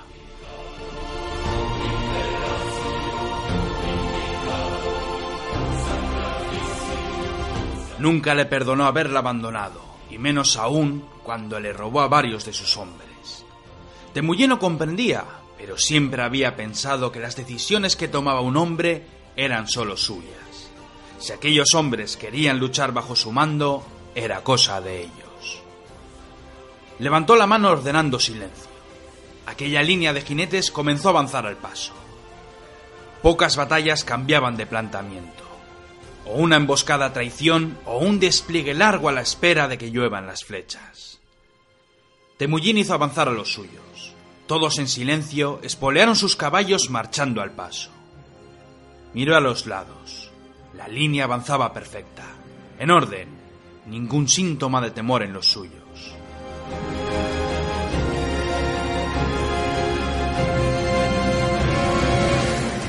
Cuando llegaron al punto de tiro, ambas formaciones comenzaron a coger sus flechas y a tensar sus arcos. Las cuerdas resonaron al compás de los silbidos que provocaban las plumas de las flechas cuando éstas volaban por los aires. Aquí y allá alguna flecha de un jinete, pasando por ser meros tajos y cortes. La mayoría sembraron el suelo. Siguieron avanzando, y la escena volvió a repetirse. Flechas silbando y algunos cortes hasta que de súbito uno de sus hombres cayó fulminado al suelo. Fin de protocolos y ceremonias.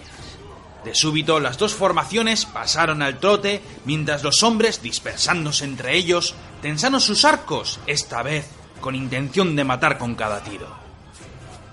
Las flechas surcaron los aires de un lado a otro, cobrándose los primeros muertos de la jornada.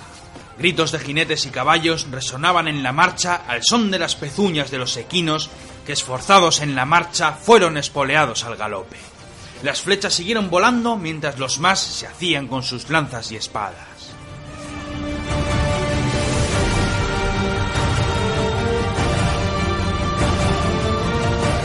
Cuando las dos líneas chocaron, muchos cayeron al suelo. Entre tajos y estocadas, en apenas unos instantes, la mayoría de los hombres de uno y otro bando habían pasado al lado contrario, llevándose a más de uno como trofeo. Sin órdenes, sin nada, todos dieron media vuelta.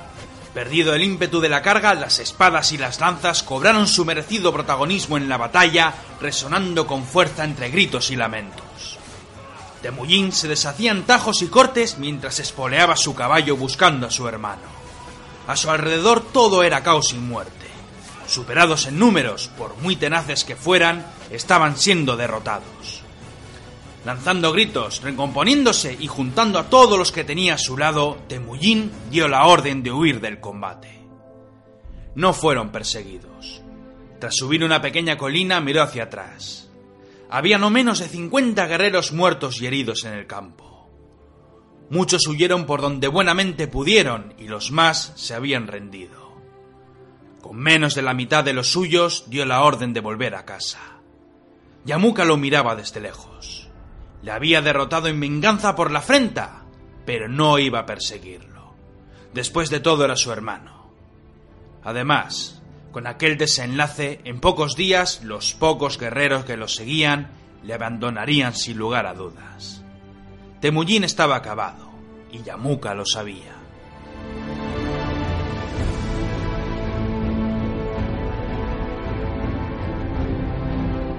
Pasaron las semanas y los meses. De Yamuka poco más se supo después. Sin embargo, la historia de Temujin solo acababa de comenzar. Sus hombres no lo abandonaron. Los rumores siguieron volando por la estepa había sido derrotado por su enemigo, pero el gran Temujin había luchado con valor en la batalla. Inferior en número, se batió la antigua con sus hombres, los cuales ninguno de ellos huyó de la contienda hasta que él mismo había dado la orden. Día a día, nuevos seguidores llegaban a las puertas de su campamento. Renegados, cobardes, guerreros evalentonados con la leyenda, familias enteras con sus rebaños y sus hijos. De una derrota, Temujin resurgía como el ave fénix entre los suyos. Comenzaba a ser poderoso, pero siempre fiel y leal a su señor. Inteligente como era, no quiso pecar de incauto.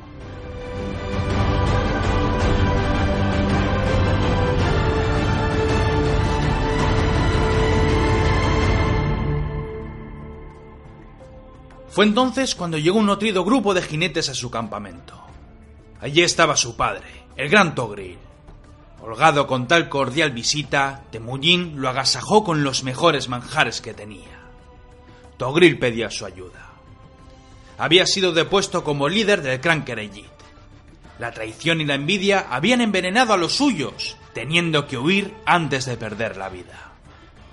Muchos clanes ignoran mi llamado, le dijo. Los que antes eran leales servidores no quieren ayudar a su antiguo señor para recuperar aquello que por derecho es suyo. Reúna tus hombres, Temujin. Agrupa cuantos jinetes puedas y ayuda a tu señor para recuperar el clan.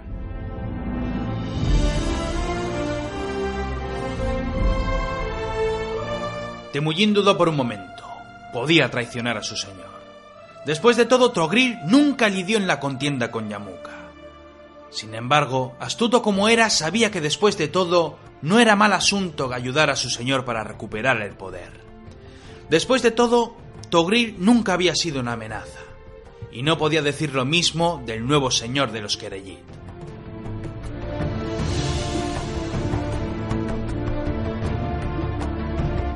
Haciendo un llamamiento a todos los hombres de todas las tribus bajo su mando, Togril vio con asombro como miles de guerreros llegaban prestos a luchar bajo las órdenes de Temujin.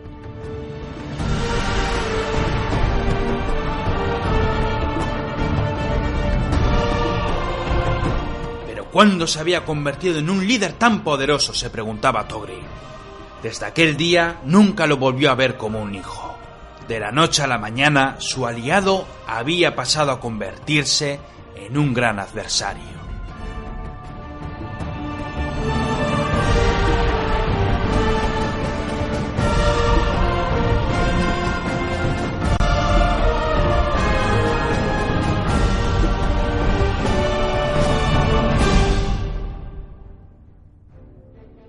Sin embargo, la venganza tuvo que esperar. Llegaron noticias acerca de los ejércitos de la dinastía Jin. La Gran China, cuyas fronteras eran sometidas a frecuentes ataques nómadas, había organizado un ejército de castigo para atacar a las tribus tatar. Con promesas de botín, los Jin sedujeron la codicia de los líderes mongoles y estos decidieron atacar por sorpresa. Muchos campamentos fueron sometidos. La victoria fue total para la alianza y los chinos, en recompensa, elevaron al gran Togrin con el título de Wang, soberano de toda la estepa. Temujin, aquel a que había apoyado la causa con más tropas que ningún otro jefe, receló del título, pero no pronunció palabra alguna. Poco después, Togril recuperó el control de Sukan y Temujin regresó con los suyos. Tras aquella victoria quedaba un tema pendiente. Cuando se llamó a los clanes para presentar batalla, sus vasallos, los Yurkin, no se habían presentado. Si no actuaba como debía hacerlo un gran líder, sin lugar a dudas, otros jefes podrían traicionarlo.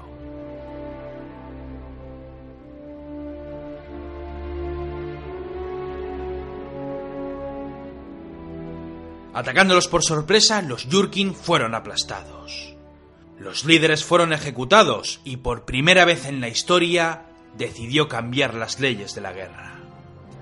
Los hombres, mujeres y niños serían integrados en los diferentes clanes y linajes que se hallaban bajo su mando, y el botín obtenido en la batalla se repartiría entre todos.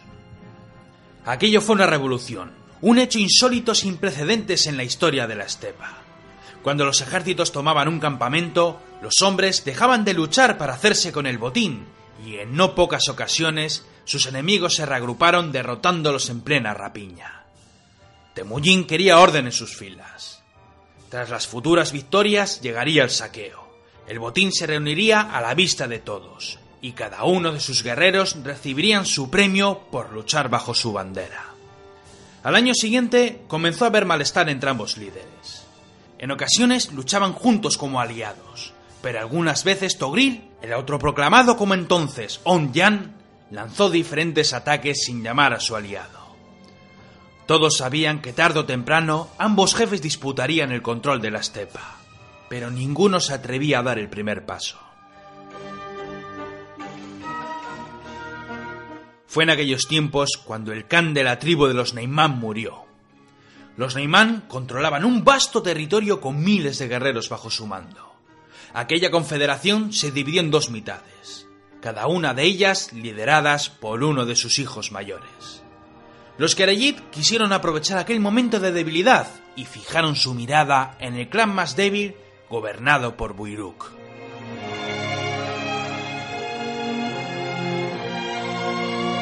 Organizando un vasto ejército, Onyan cabalgó con sus aliados entre los que se encontraba Temujin.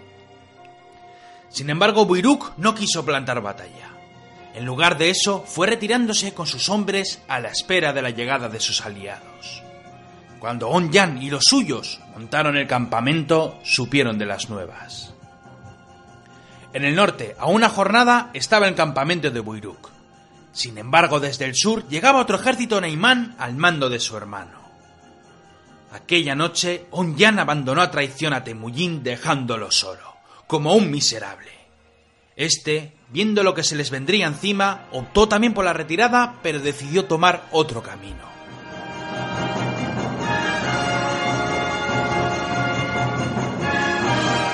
Cuando los Neimán contemplaron desde la lejanía el polvo levantado por ambos ejércitos, decidieron atacar el más numeroso. Onyan se vio superado por sus enemigos y no tuvo más opción que plantar batalla. Fue derrotado y los pocos leales huyeron con su señor.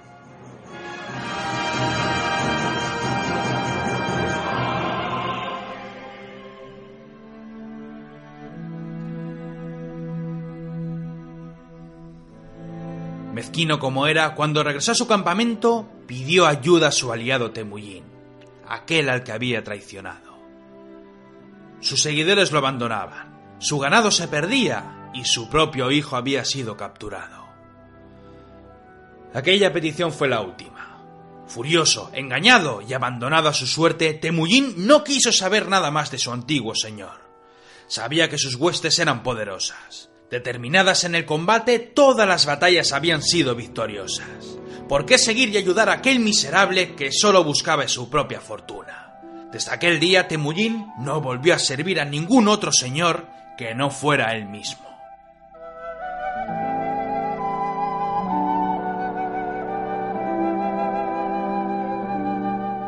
Los años se sucedieron. La guerra contra los Naimán continuó con diferentes victorias y derrotas. Sin embargo, muchos líderes de las diferentes tribus que vivían en la estepa comenzaron a conspirar. Eran clanes que no reconocían a Temujin.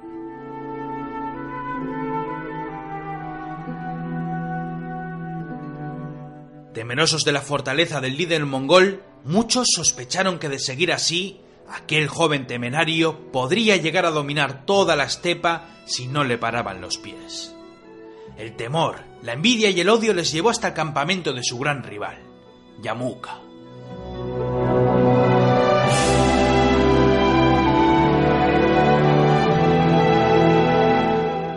Corría el año 1201, el año en que los líderes de las trece tribus nombraron Guryan a Yamuka, Khan entre todos los Khanes.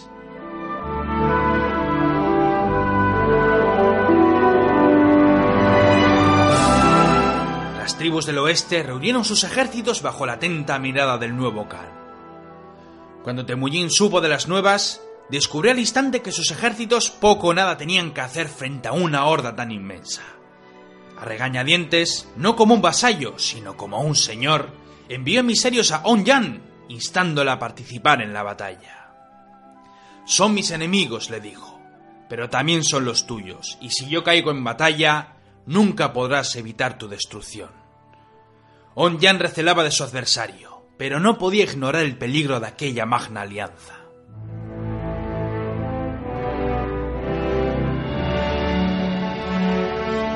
Aquella fue una gran batalla. Señores y vasallos, guerreros y seguidores, todos lucharon en aquel campo de muerte. Las flechas surcaron los cielos, las lanzas y las espadas chocaron en frenéticos combates, donde tras una brutal jornada, Temujin y los suyos salieron victoriosos.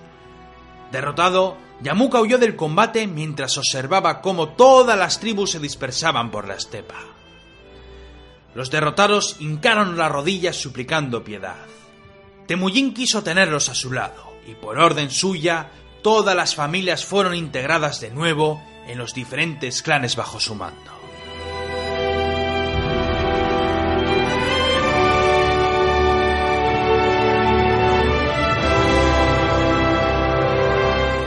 Meses después, las victorias fueron una constante.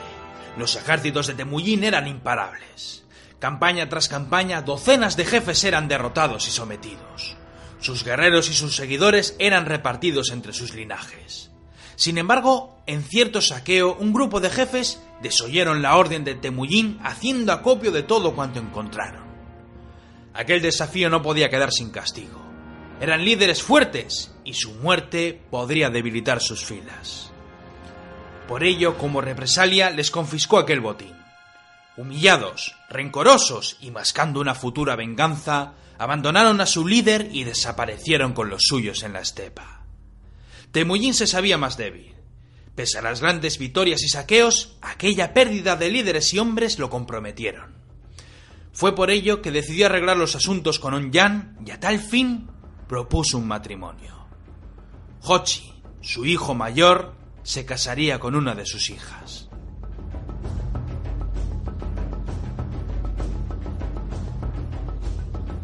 Aquel mensaje no hizo sino aumentar la tensión entre ambos clanes. Muchos recelaban de tal enlace. Temujin es peligroso, le decían. Temujin aspira a dominar toda la estepa.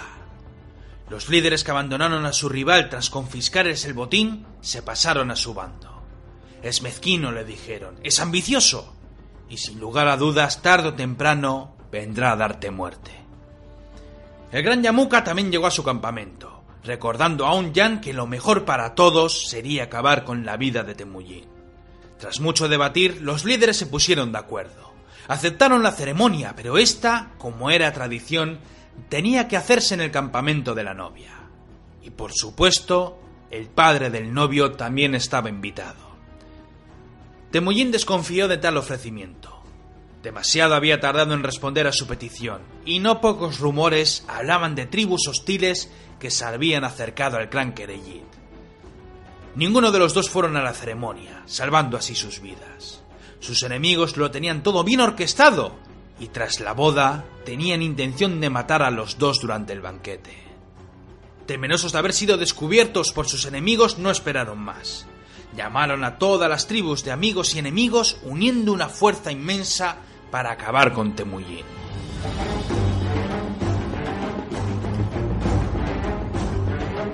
En una batalla épica, ambas fuerzas lucharon con valor, pero los jinetes de Temujin, inferiores en número, no pudieron imponerse. Todos huyeron. Miles de jinetes se evaporaron en la estepa y su líder se refugió con poco más de 3.000 jinetes en los pantanos de Bayuna. Victoriosos y haciendo buen saqueo, sus enemigos se regocijaron viendo como un rival caía en desgracia.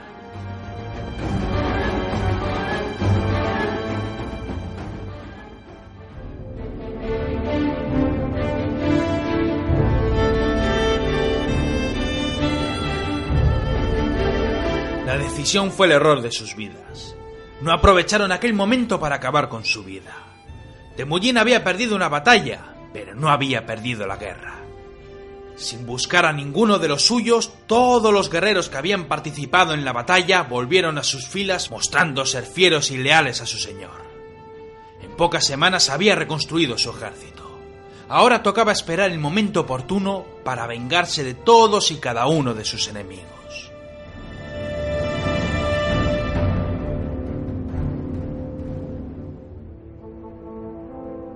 El otro lado de la estepa, Yamuka y los suyos planearon acabar con Onyan.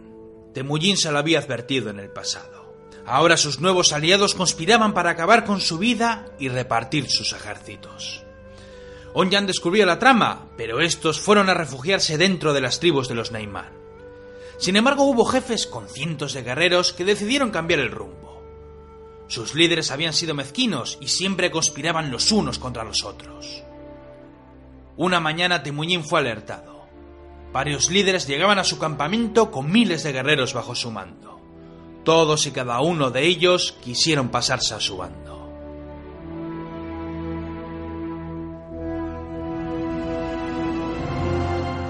Era el momento que había esperado. Con nuevos refuerzos y a sabiendas que la alianza se había roto, Temujin prestó a sus hombres para la batalla. Raudos y veloces como eran todos los nómadas, en pocos días llegaron al territorio de Onyan. Con presteza, su rival retrocedió con su ejército para plantar batalla en un lugar favorable. Durante tres largos días, las escaramuzas y las furiosas cargas de caballería se repitieron en una amarga retirada que dejó a Onyan completamente derrotado y con cientos de hombres que se pasaron al bando de Temujin.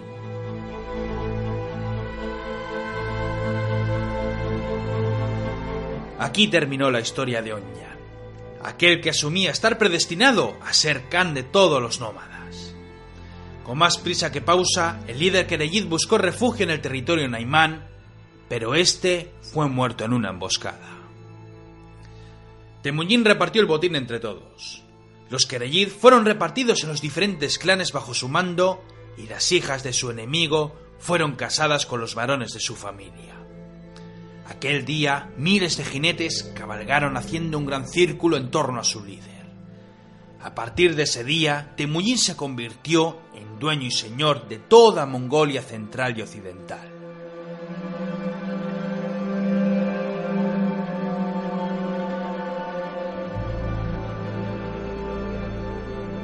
Solo restaban los Naimán, aquellos que gobernaban la Mongolia oriental.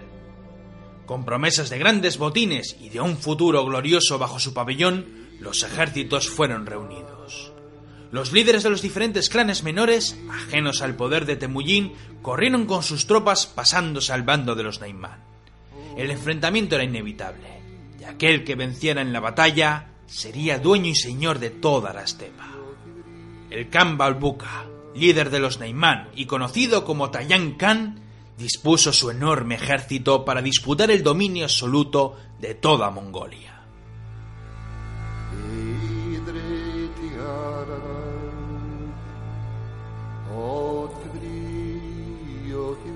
Aquel verano de 1204, las dos fuerzas estuvieron frente a frente. Temujin miraba a su ejército. Nunca antes tantos nómadas se habían reunido en batalla. De izquierda a derecha, por regimientos, una inmensa línea de guerreros miraban determinados al frente. Después echó un vistazo a su retaguardia, con lo mejor de lo mejor. Un gran número de guerreros, la élite, que desde entonces serían sus guardaespaldas leales. A lo lejos un ejército tan grande como el suyo. Allí estaba Tayan Khan, correteando de un lado a otro, dando órdenes a sus oficiales. Miles de guerreros en un bando y en otro. Medio de una inmensa llanura asediada por nubes negras que amenazaban tormenta. Rayos y truenos a lo lejos. Dioses antiguos dispuestos a ver una contienda de titanes.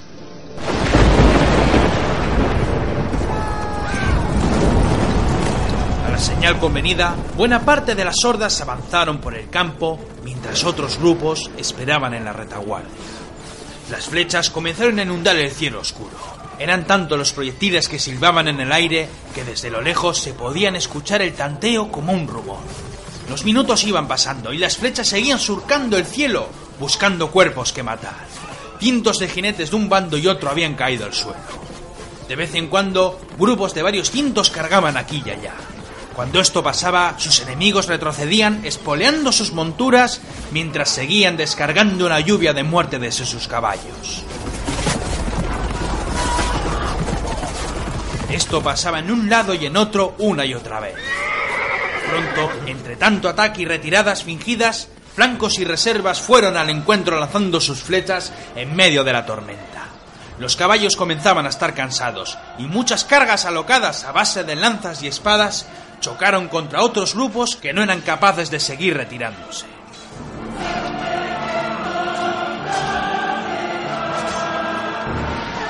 Combate a lo largo de aquella inmensa llanura se iba generalizando.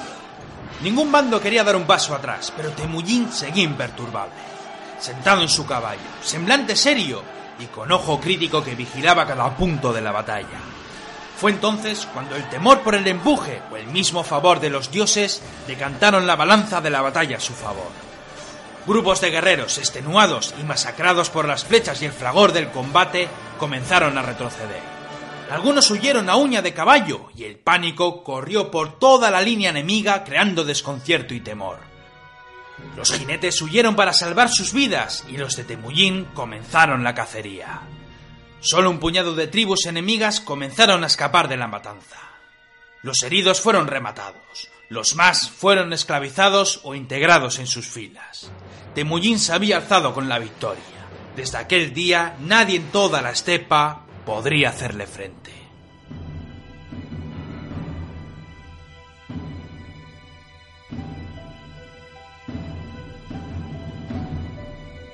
Fue el año siguiente cuando se convocó el Kuriltai, una asamblea de líderes. En las orillas del río Non fueron recitadas algunas leyes de sus antepasados. Entre miles de guerreros, Temujin sobresalió entre todos. El silencio era absoluto. El Kuriltai siguió recitando viejas leyendas y varias oraciones en honor a los caídos y al nuevo soberano. Después hincaron la rodilla en el suelo seguido por los miles de guerreros que bajaron la mirada ante su nuevo señor. A partir de aquel día, Temujin había muerto. Aclamado por todos como Khan de todos los que viven en las tiendas de fieltro, desde aquel día fue conocido como Genghis Khan, dueño y señor de toda Mongolia.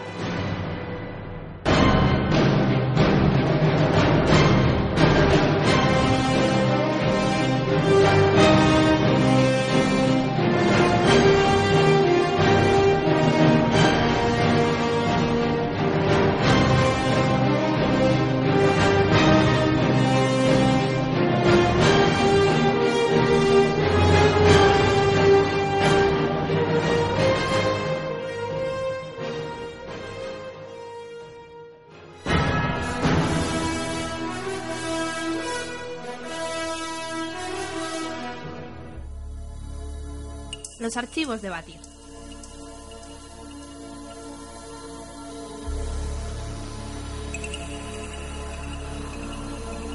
Toda una gran personaje de aquello que fue la Edad Media, heroína, militar y santa. La historia de aquello que fue la Guerra de los Cien Años no puede narrarse sin la figura de Juana de Arco.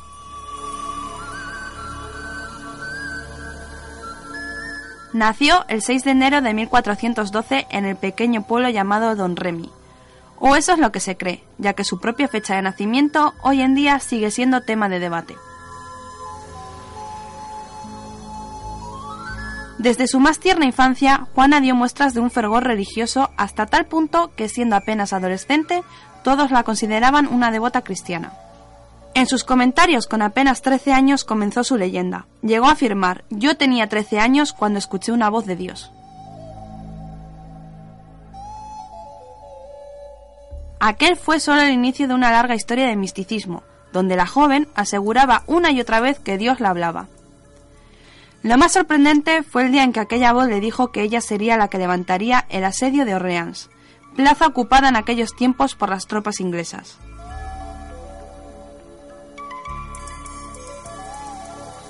Aquello fue el detonante de la futura gran historia de la heroína gala. Las voces fueron indicándole en todo momento aquello que tenía que hacer. Cruzando territorio enemigo, la campesina llegó al palacio donde se encontraba el delfín de Francia. La leyenda nos cuenta cómo el delfín decidió desacreditar la imagen de Juana haciéndose pasar por un cortesano más, mientras que uno de sus hombres de confianza se hacía pasar por el delfín. Sobra decir que nuestra protagonista superó aquella prueba a la primera. Juana relató a todos cómo Dios le indicaba que el delfín debía prestarle tropas con el fin de echar a los ingleses de la plaza de Orleans.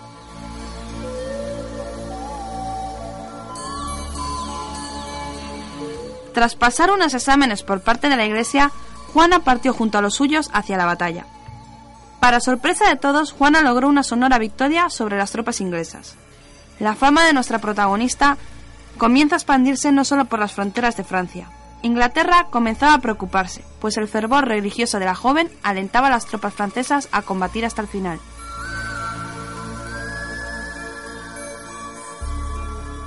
Las victorias de Juana dieron como resultado la coronación del delfín como rey de Francia. Sin embargo, tras lograr la corona, este comenzó a dejar a un lado a la joven heroína, un rey desagradecido que dejó a Juana sin apenas hombres con los que combatir.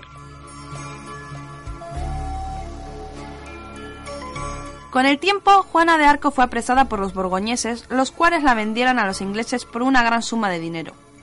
Muchos nobles franceses intentaron juntar sus fortunas para comprar la libertad de Juana, pero el rey de Francia no hizo nada por impedirlo. Ya en territorio inglés, Juana fue juzgada y ejecutada por brujería. Inglaterra no podía permitir que la joven doncella de Lorena siguiera con vida, pues las tropas inglesas comenzaban a pensar que tal vez la francesa estuviera en lo cierto, y de ser así, Dios estaba con los franceses y no con los ingleses.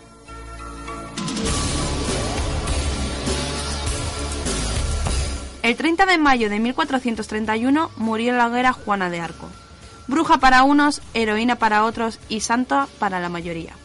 La Iglesia la elevó con el tiempo a la categoría de santa, reconociendo como verdad las historias de Juana y sus voces.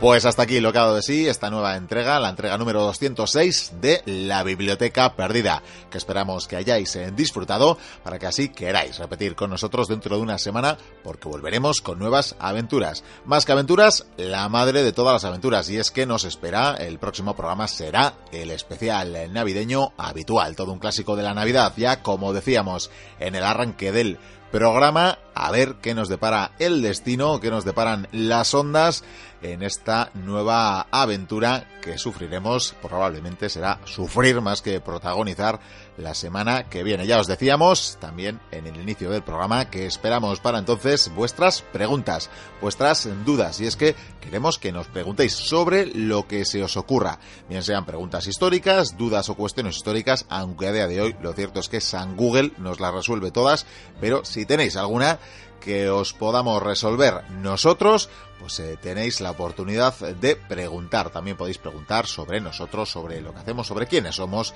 Ya veremos si respondemos a las cosas más íntimas que se os puedan ocurrir. Pero bueno, nos van llegando las eh, preguntas de, de los oyentes y os decimos, os recordamos que seleccionaremos aquellas que nos resulten más originales para sortear entre las mismas algún detalle, algún presente de la biblioteca perdida. Algo relacionado con eh, cierta celebración que hacíamos este año. Así que ya sabéis, estáis a tiempo, tenéis toda una semana para contactarnos, para hacernos llegar esas preguntas a, a través de las vías habituales de contacto. Ya sabéis que todas se engloban en nuestra página web www.labibliotecaperdida.info. También tenéis un correo electrónico que es info arroba labibliotecaperdida.info. También tenéis un formulario de contacto en esta página web que os referenciábamos. Podéis contactarnos a través de nuestros perfiles de las redes sociales de Twitter y Facebook y podéis dejar también vuestros mensajes en iVoox, en nuestro podcast de iVoox. Vamos ya a saludar a las y los oyentes que han tenido a bien dejar esos mensajes. También, como decimos, alguna pregunta que ya daremos lectura de las mismas la próxima semana, pero por ahora vamos a saludar a todos los oyentes, que no son pocos, que nos habéis dejado mensajes en todas estas vías de contacto. Vamos a empezar por Twitter, por las redes eh, sociales. Solo comentaremos aquellos que nos han dejado mensajes. Ha habido muchísimos que han empezado a seguirnos, como Documentales Online, Pajarito X o Marcos. Pero bueno, tenemos, por ejemplo, saludos de Ignacio Podtaxi, que nos decía, y ahora unos cuantos capítulos de historia, la Biblia perdida. Comenzamos. Bueno, nos guiñaba el ojo y vemos cómo nos sigue llevando en su taxi. Nos dedicaba saludos además y nos agradecía los programas. Pues nada, muchas gracias, que sigas escuchándonos y que sigan también tus eh, clientes, aquellos que viajen contigo, los que disfruten y conozcan. Así que gracias por esta difusión, la biblioteca perdida. Otro mensaje que, en fin, tenemos eh, que decirlo, como siempre nos sonroja Hanigram, también en Twitter, nos dice, me he dado cuenta de que no puedo ir en el bus sin escuchar la biblioteca perdida. Me amenizáis mucho los viajes. Gracias. Bueno, pues muchísimas gracias a ti, Hanigram, por estas eh, palabras, eh, como decimos, sonrojantes. Bueno, más eh, oyentes que nos dejan eh, sus comentarios, que retuitean nuestros contenidos. Pero bueno, por ejemplo, Mr. Wayne, que dice, recién terminé de escuchar el podcast 200. Vemos que tiene 5 o 6 programas de retraso, Mr. Wayne. Y dice, gracias por los saludos, mis estimados bibliotecarios. Continúa en otro tuit. En efecto, soy de México, de la Ciudad de México, o como diría el cronista, Tenochtitlán. Bueno, pues muy bien. Seguimos con más oyentes, con más eh, mensajes. Virginia Castanedo, por ejemplo, que por fin halló nuestro Twitter, nuestra cuenta de Twitter, la referenciábamos esta semana y ya la tenemos como seguidora, y Elisenda, que hacía lo propio. También tenemos comentarios de Miquel Elfo Oscuro, que bueno, nos preguntaba por eh, Claudio, dice que vio la serie y que a ver si el libro es mejor. Pues bueno, yo no he tenido el placer de, de leerlo, no sé si el compañero Vikendi, creo recordar que sí, así que le preguntaremos en antena la próxima ocasión. Pasamos eh, brevemente por Facebook, un solo mensaje que nos transmitía nuestro amigo el artillero José Manuel López, que nos escribía a modo personal, pero bueno, como siempre, suponemos eh, que nos da permiso para dar lectura o por lo menos resumen del mensaje que nos enviaba. Vamos a aprovechar, aunque ya lo hemos hecho de forma más eh, directa, para felicitarle la cuarentena, para felicitarle el cumpleaños que celebraba hace poquitos días el amigo José Manuel. Así que nada, muchas felicidades de parte de todo el equipo. Nos escribía con lo siguiente, enviándonos un saludo especial con motivo de las fiestas navideñas. Dice que nos desea para cada uno de los miembros del equipo que sean días estos muy felices en compañía de los seres queridos. También nos envía los mejores deseos a todos los mochuelos que comparten el programa y no solo en España dice, sino también por todo el mundo. Cuanto más lejos estén, más fuerte el abrazo. Bueno, ya veis que por tanto es un mensaje que nos extiende a todos los mochuelos, a todas eh, las mochuelas. Por otra parte, nos deja una pregunta, aunque esa ya le daremos lectura la próxima semana.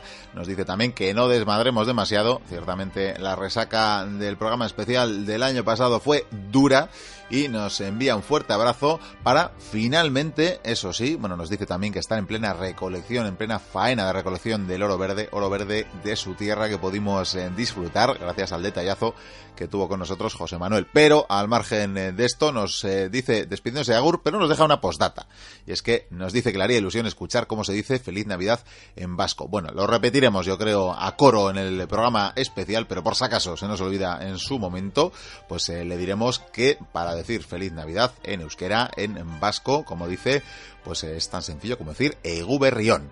Luego tendríamos el Feliz Año Nuevo, que sería Urte Berrión. Así que esperemos eh, que le haya servido la lección Egu Berrión José Manuel, por tanto, y tendremos Urte Berrión cuando toque el 1 de enero. Nos vamos ya a iBox, donde como siempre hemos tenido muchísimos mensajes, muchísima difusión. Ya decíamos hace poco, celebrábamos que habíamos alcanzado la cifra de millón y medio de escuchas o descargas. Es todo un honor tener semejante acompañamiento, semejante apoyo por vuestra parte.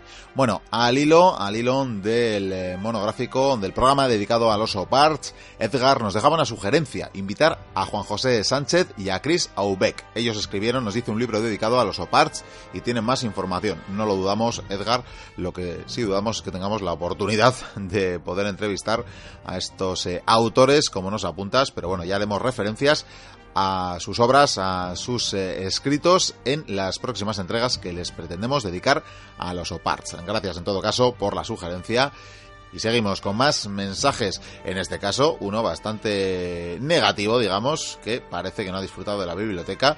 Útil, útil, ha leído un monográfico antiguo ya sobre grandes exploradores pues eh, nos decía que muy malo, que no es ameno, como decía el anterior comentario, y que es una pérdida de tiempo. Bueno, pues nada, como decimos siempre, para gustos están los colores, y en todo caso, siempre que se hagan las críticas eh, con respeto, como es el caso, entendemos, pues eh, también, también les damos lectura y desde luego les invitamos a seguir buscando otros eh, podcasts de historia, que hay muchísimos y por tanto cada uno seguro que puede encontrar aquel que más le gusta, aquel que más eh, se adapte a su estilo y a sus gustos. Así que nada, seguimos con más comentarios. Pay Chief, al hilo del anterior programa dedicado a Gengis Khan. Excelente programa, nos dice. Por cierto, antes de que se me olvide, Incas versus Conquistadores, 0-20, eh, hat trick, a ver si les fue igual en el partido Mapuches eh, versus Conquistadores. Desafío para el amigo Miquel, apunta. En realidad estos mensajes los habíamos eh, contestado esta semana por escrito en el mismo e-box, pero bueno, en este caso a Chief tomando el desafío, ya le decíamos que suponemos que se refería a la resistencia que mostraron los mapuches y que no solo, de hecho, a los conquistadores españoles, sino también a los propios incas. La verdad que sería interesante hablar de la larga, de la larguísima guerra de Arauco, más que interesante, así que tomamos nota de esta idea. Pero vamos con más mensajes. Caravan, que nos decía que gracias a los ecos del pasado que en su momento hizo Vikendi sobre yo, Claudio, o sobre Claudio concretamente, se animó a ver la serie. Dice que de lo mejor que ha visto muchísimo tiempo, que mejor eh, que Roma y que la primera temporada en todo caso de esa serie también le encanta. Apunta también la idea de ver primero la serie Roma y una vez terminada continuar hasta yo, Claudio, ya que las historias se solapan, pues ciertamente son eh, conductoras la una de la otra. Horst, que le enviamos también un abrazo, que nos dejaba también su comentario, hablando en este caso de Lope de Vega eh, por encima de Shakespeare. Meche Torres, que dejaba comentarios sobre las bandas sonoras que acompañaban el eco del pasado de Gengis Khan y también nos dejaba un comentario sobre otra serie histórica, en este caso de Marco Polo de Netflix, que todavía no hemos tenido oportunidad de ver, así que por tanto no hemos podido, no podemos comentar la serie, lo haremos en un futuro próximo. Más mensajes, Quinto 08 nos saludaba desde Montes Claros, Toledo. Nos agradecía por hacerles disfrutar. Pues nada, un saludo muy fuerte. Tarraconensis, que nos vuelve a decir que merecemos un programa de ámbito nacional, que es lo menos que merecemos. Pues nada, con el tiempo, con el tiempo todo llegará. Por ahora estamos muy a gusto difundiendo así y haciéndolo por eh, el amor, eh, no sé si al arte, pero desde luego sí a acompañaros y a que nos acompañéis cada semana. Más mensajes, Victoriato decía buen trabajo sobre la serie yo, Claudio dice que junto con Roma es de sus series favoritas. Virginia Castanedo, que nos preguntaba por nuestro Twitter, ya se lo hemos aclarado, ya es seguidora de Twitter de la biblioteca. De paso lo aclaramos, para buscarnos solo hay que buscar el usuario, es decir, con la arroba adelante, la biblio perdida Sería demasiado largo el nombre completo, así que apuntar, lo repetimos, la Biblio perdida, con esa arroba delante. Phileas eh, Fogg nos dejaba un largo mensaje y es que le había inspirado la serie Yo Claudio, el comentario que habíamos dejado la sección, y había aprovechado él para recomendarnos unas cuantas más. Bueno, nos eh, aclara o nos habla de algunas series como Julio César, una miniserie, otra llamada Augustus, Cleopatra, John Adams, Hermanos de Sangre y de Pacific. Desde luego, estas sí que tenemos muchas ganas, el señor Goy Cubría y un servidor, de comentarlas en algún momento, porque son series maravillosas también de HBO como otras tantas. Nos recomienda también Hijos del Tercer Reich, Hatfields y McCoys, y Según, Según, de la que Vikendi también tiene grandes deseos de que un servidor la vea y de comentarla también en el programa. Todo llegará gracias, Phileas Fogg, por estas recomendaciones. Más comentarios, Jesús Ranchal, que está oyendo, siguiendo por capítulos La Reconquista, dice que es una época de la historia que le encanta y que le ha gustado la forma en que hemos hablado de ella. Aprovecha para recordarnos, creo que lo citamos en su momento, aunque hace tiempo ya que grabamos en los monográficos sobre la Reconquista, pero hablaba de que el bueno de Almanzor se llevó a Córdoba las mismísimas campanas de la Catedral de Santiago. Duro golpe para la cristiandad, pues eh, sin duda, desde luego, fue un duro golpe nos manda un abrazo desde el califato cordobés. Eh, seguimos viendo cómo crece, cómo crece la legión de fans, la legión de, seguidores que tenemos por Córdoba. Seguimos con Katy Bell, que nos eh, da la enhorabuena, dice que nos eh, merecemos los millón y medio de escuchas y descargas, que sigamos así y nos sugiere hablar de algunas mujeres significativas de Roma, de Libia, de Mesalina y de Fulvia, la mujer de Marco Antonio. Pues nada, quedan apuntadas las sugerencias. Vamos terminando porque solo nos queda el email. Y vamos a empezar eh, dando cuenta de un mensaje enternecedor, la verdad, porque yo creo que hasta el señor Roy Curía y a mí se nos saltaban eh, las lagrimillas de felicidad al escuchar mensajes como este de José, de Morfeo 34, que nos escribe desde Vic, desde Barcelona, para decirnos que le encanta a él y a sus hijas el programa. Nos dice que cada noche, antes de irse a dormir, escuchan un rato de la biblioteca perdida. Nos encanta, apunta, y no sé si la pequeña entiende algo, pero la grande busca en los libros las fotos de los emperadores de todos los emperadores que hablamos. Y eso quiere decir, nos comenta José, que hemos despertado su interés. Nos manda un abrazo que le devolvemos con muchísimo cariño, tanto para él como para sus niñas, Iria y Alba. Saludamos eh, también a Ana María García Quintana, que nos dejaba otro mensaje, aunque en este caso es una pregunta y por tanto la dejaremos para el siguiente programa. Eso sí, nos eh, decía que en la, en la postdata del email que nos enviaba, nos decía que nos mandaba unas fotos de la feria ibera y romana de su pueblo, eh, sobre gladiadores y demás, pero lo cierto es que no nos adjuntó las fotos, así que nada, Ana María, ya te lo recordaremos por escrito, pero no nos han llegado esas fotos, pero en todo caso, saludos para Teruel.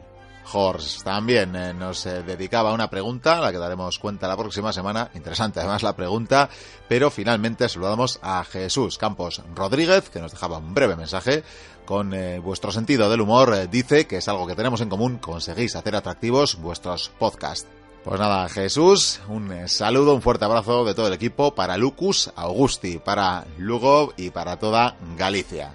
Nada más eh, que añadir, seguid enviándonos vuestras preguntas. Un saludo para que nos hayamos podido dejar en toda esta lectura de mensajes. Siempre nos puede suceder.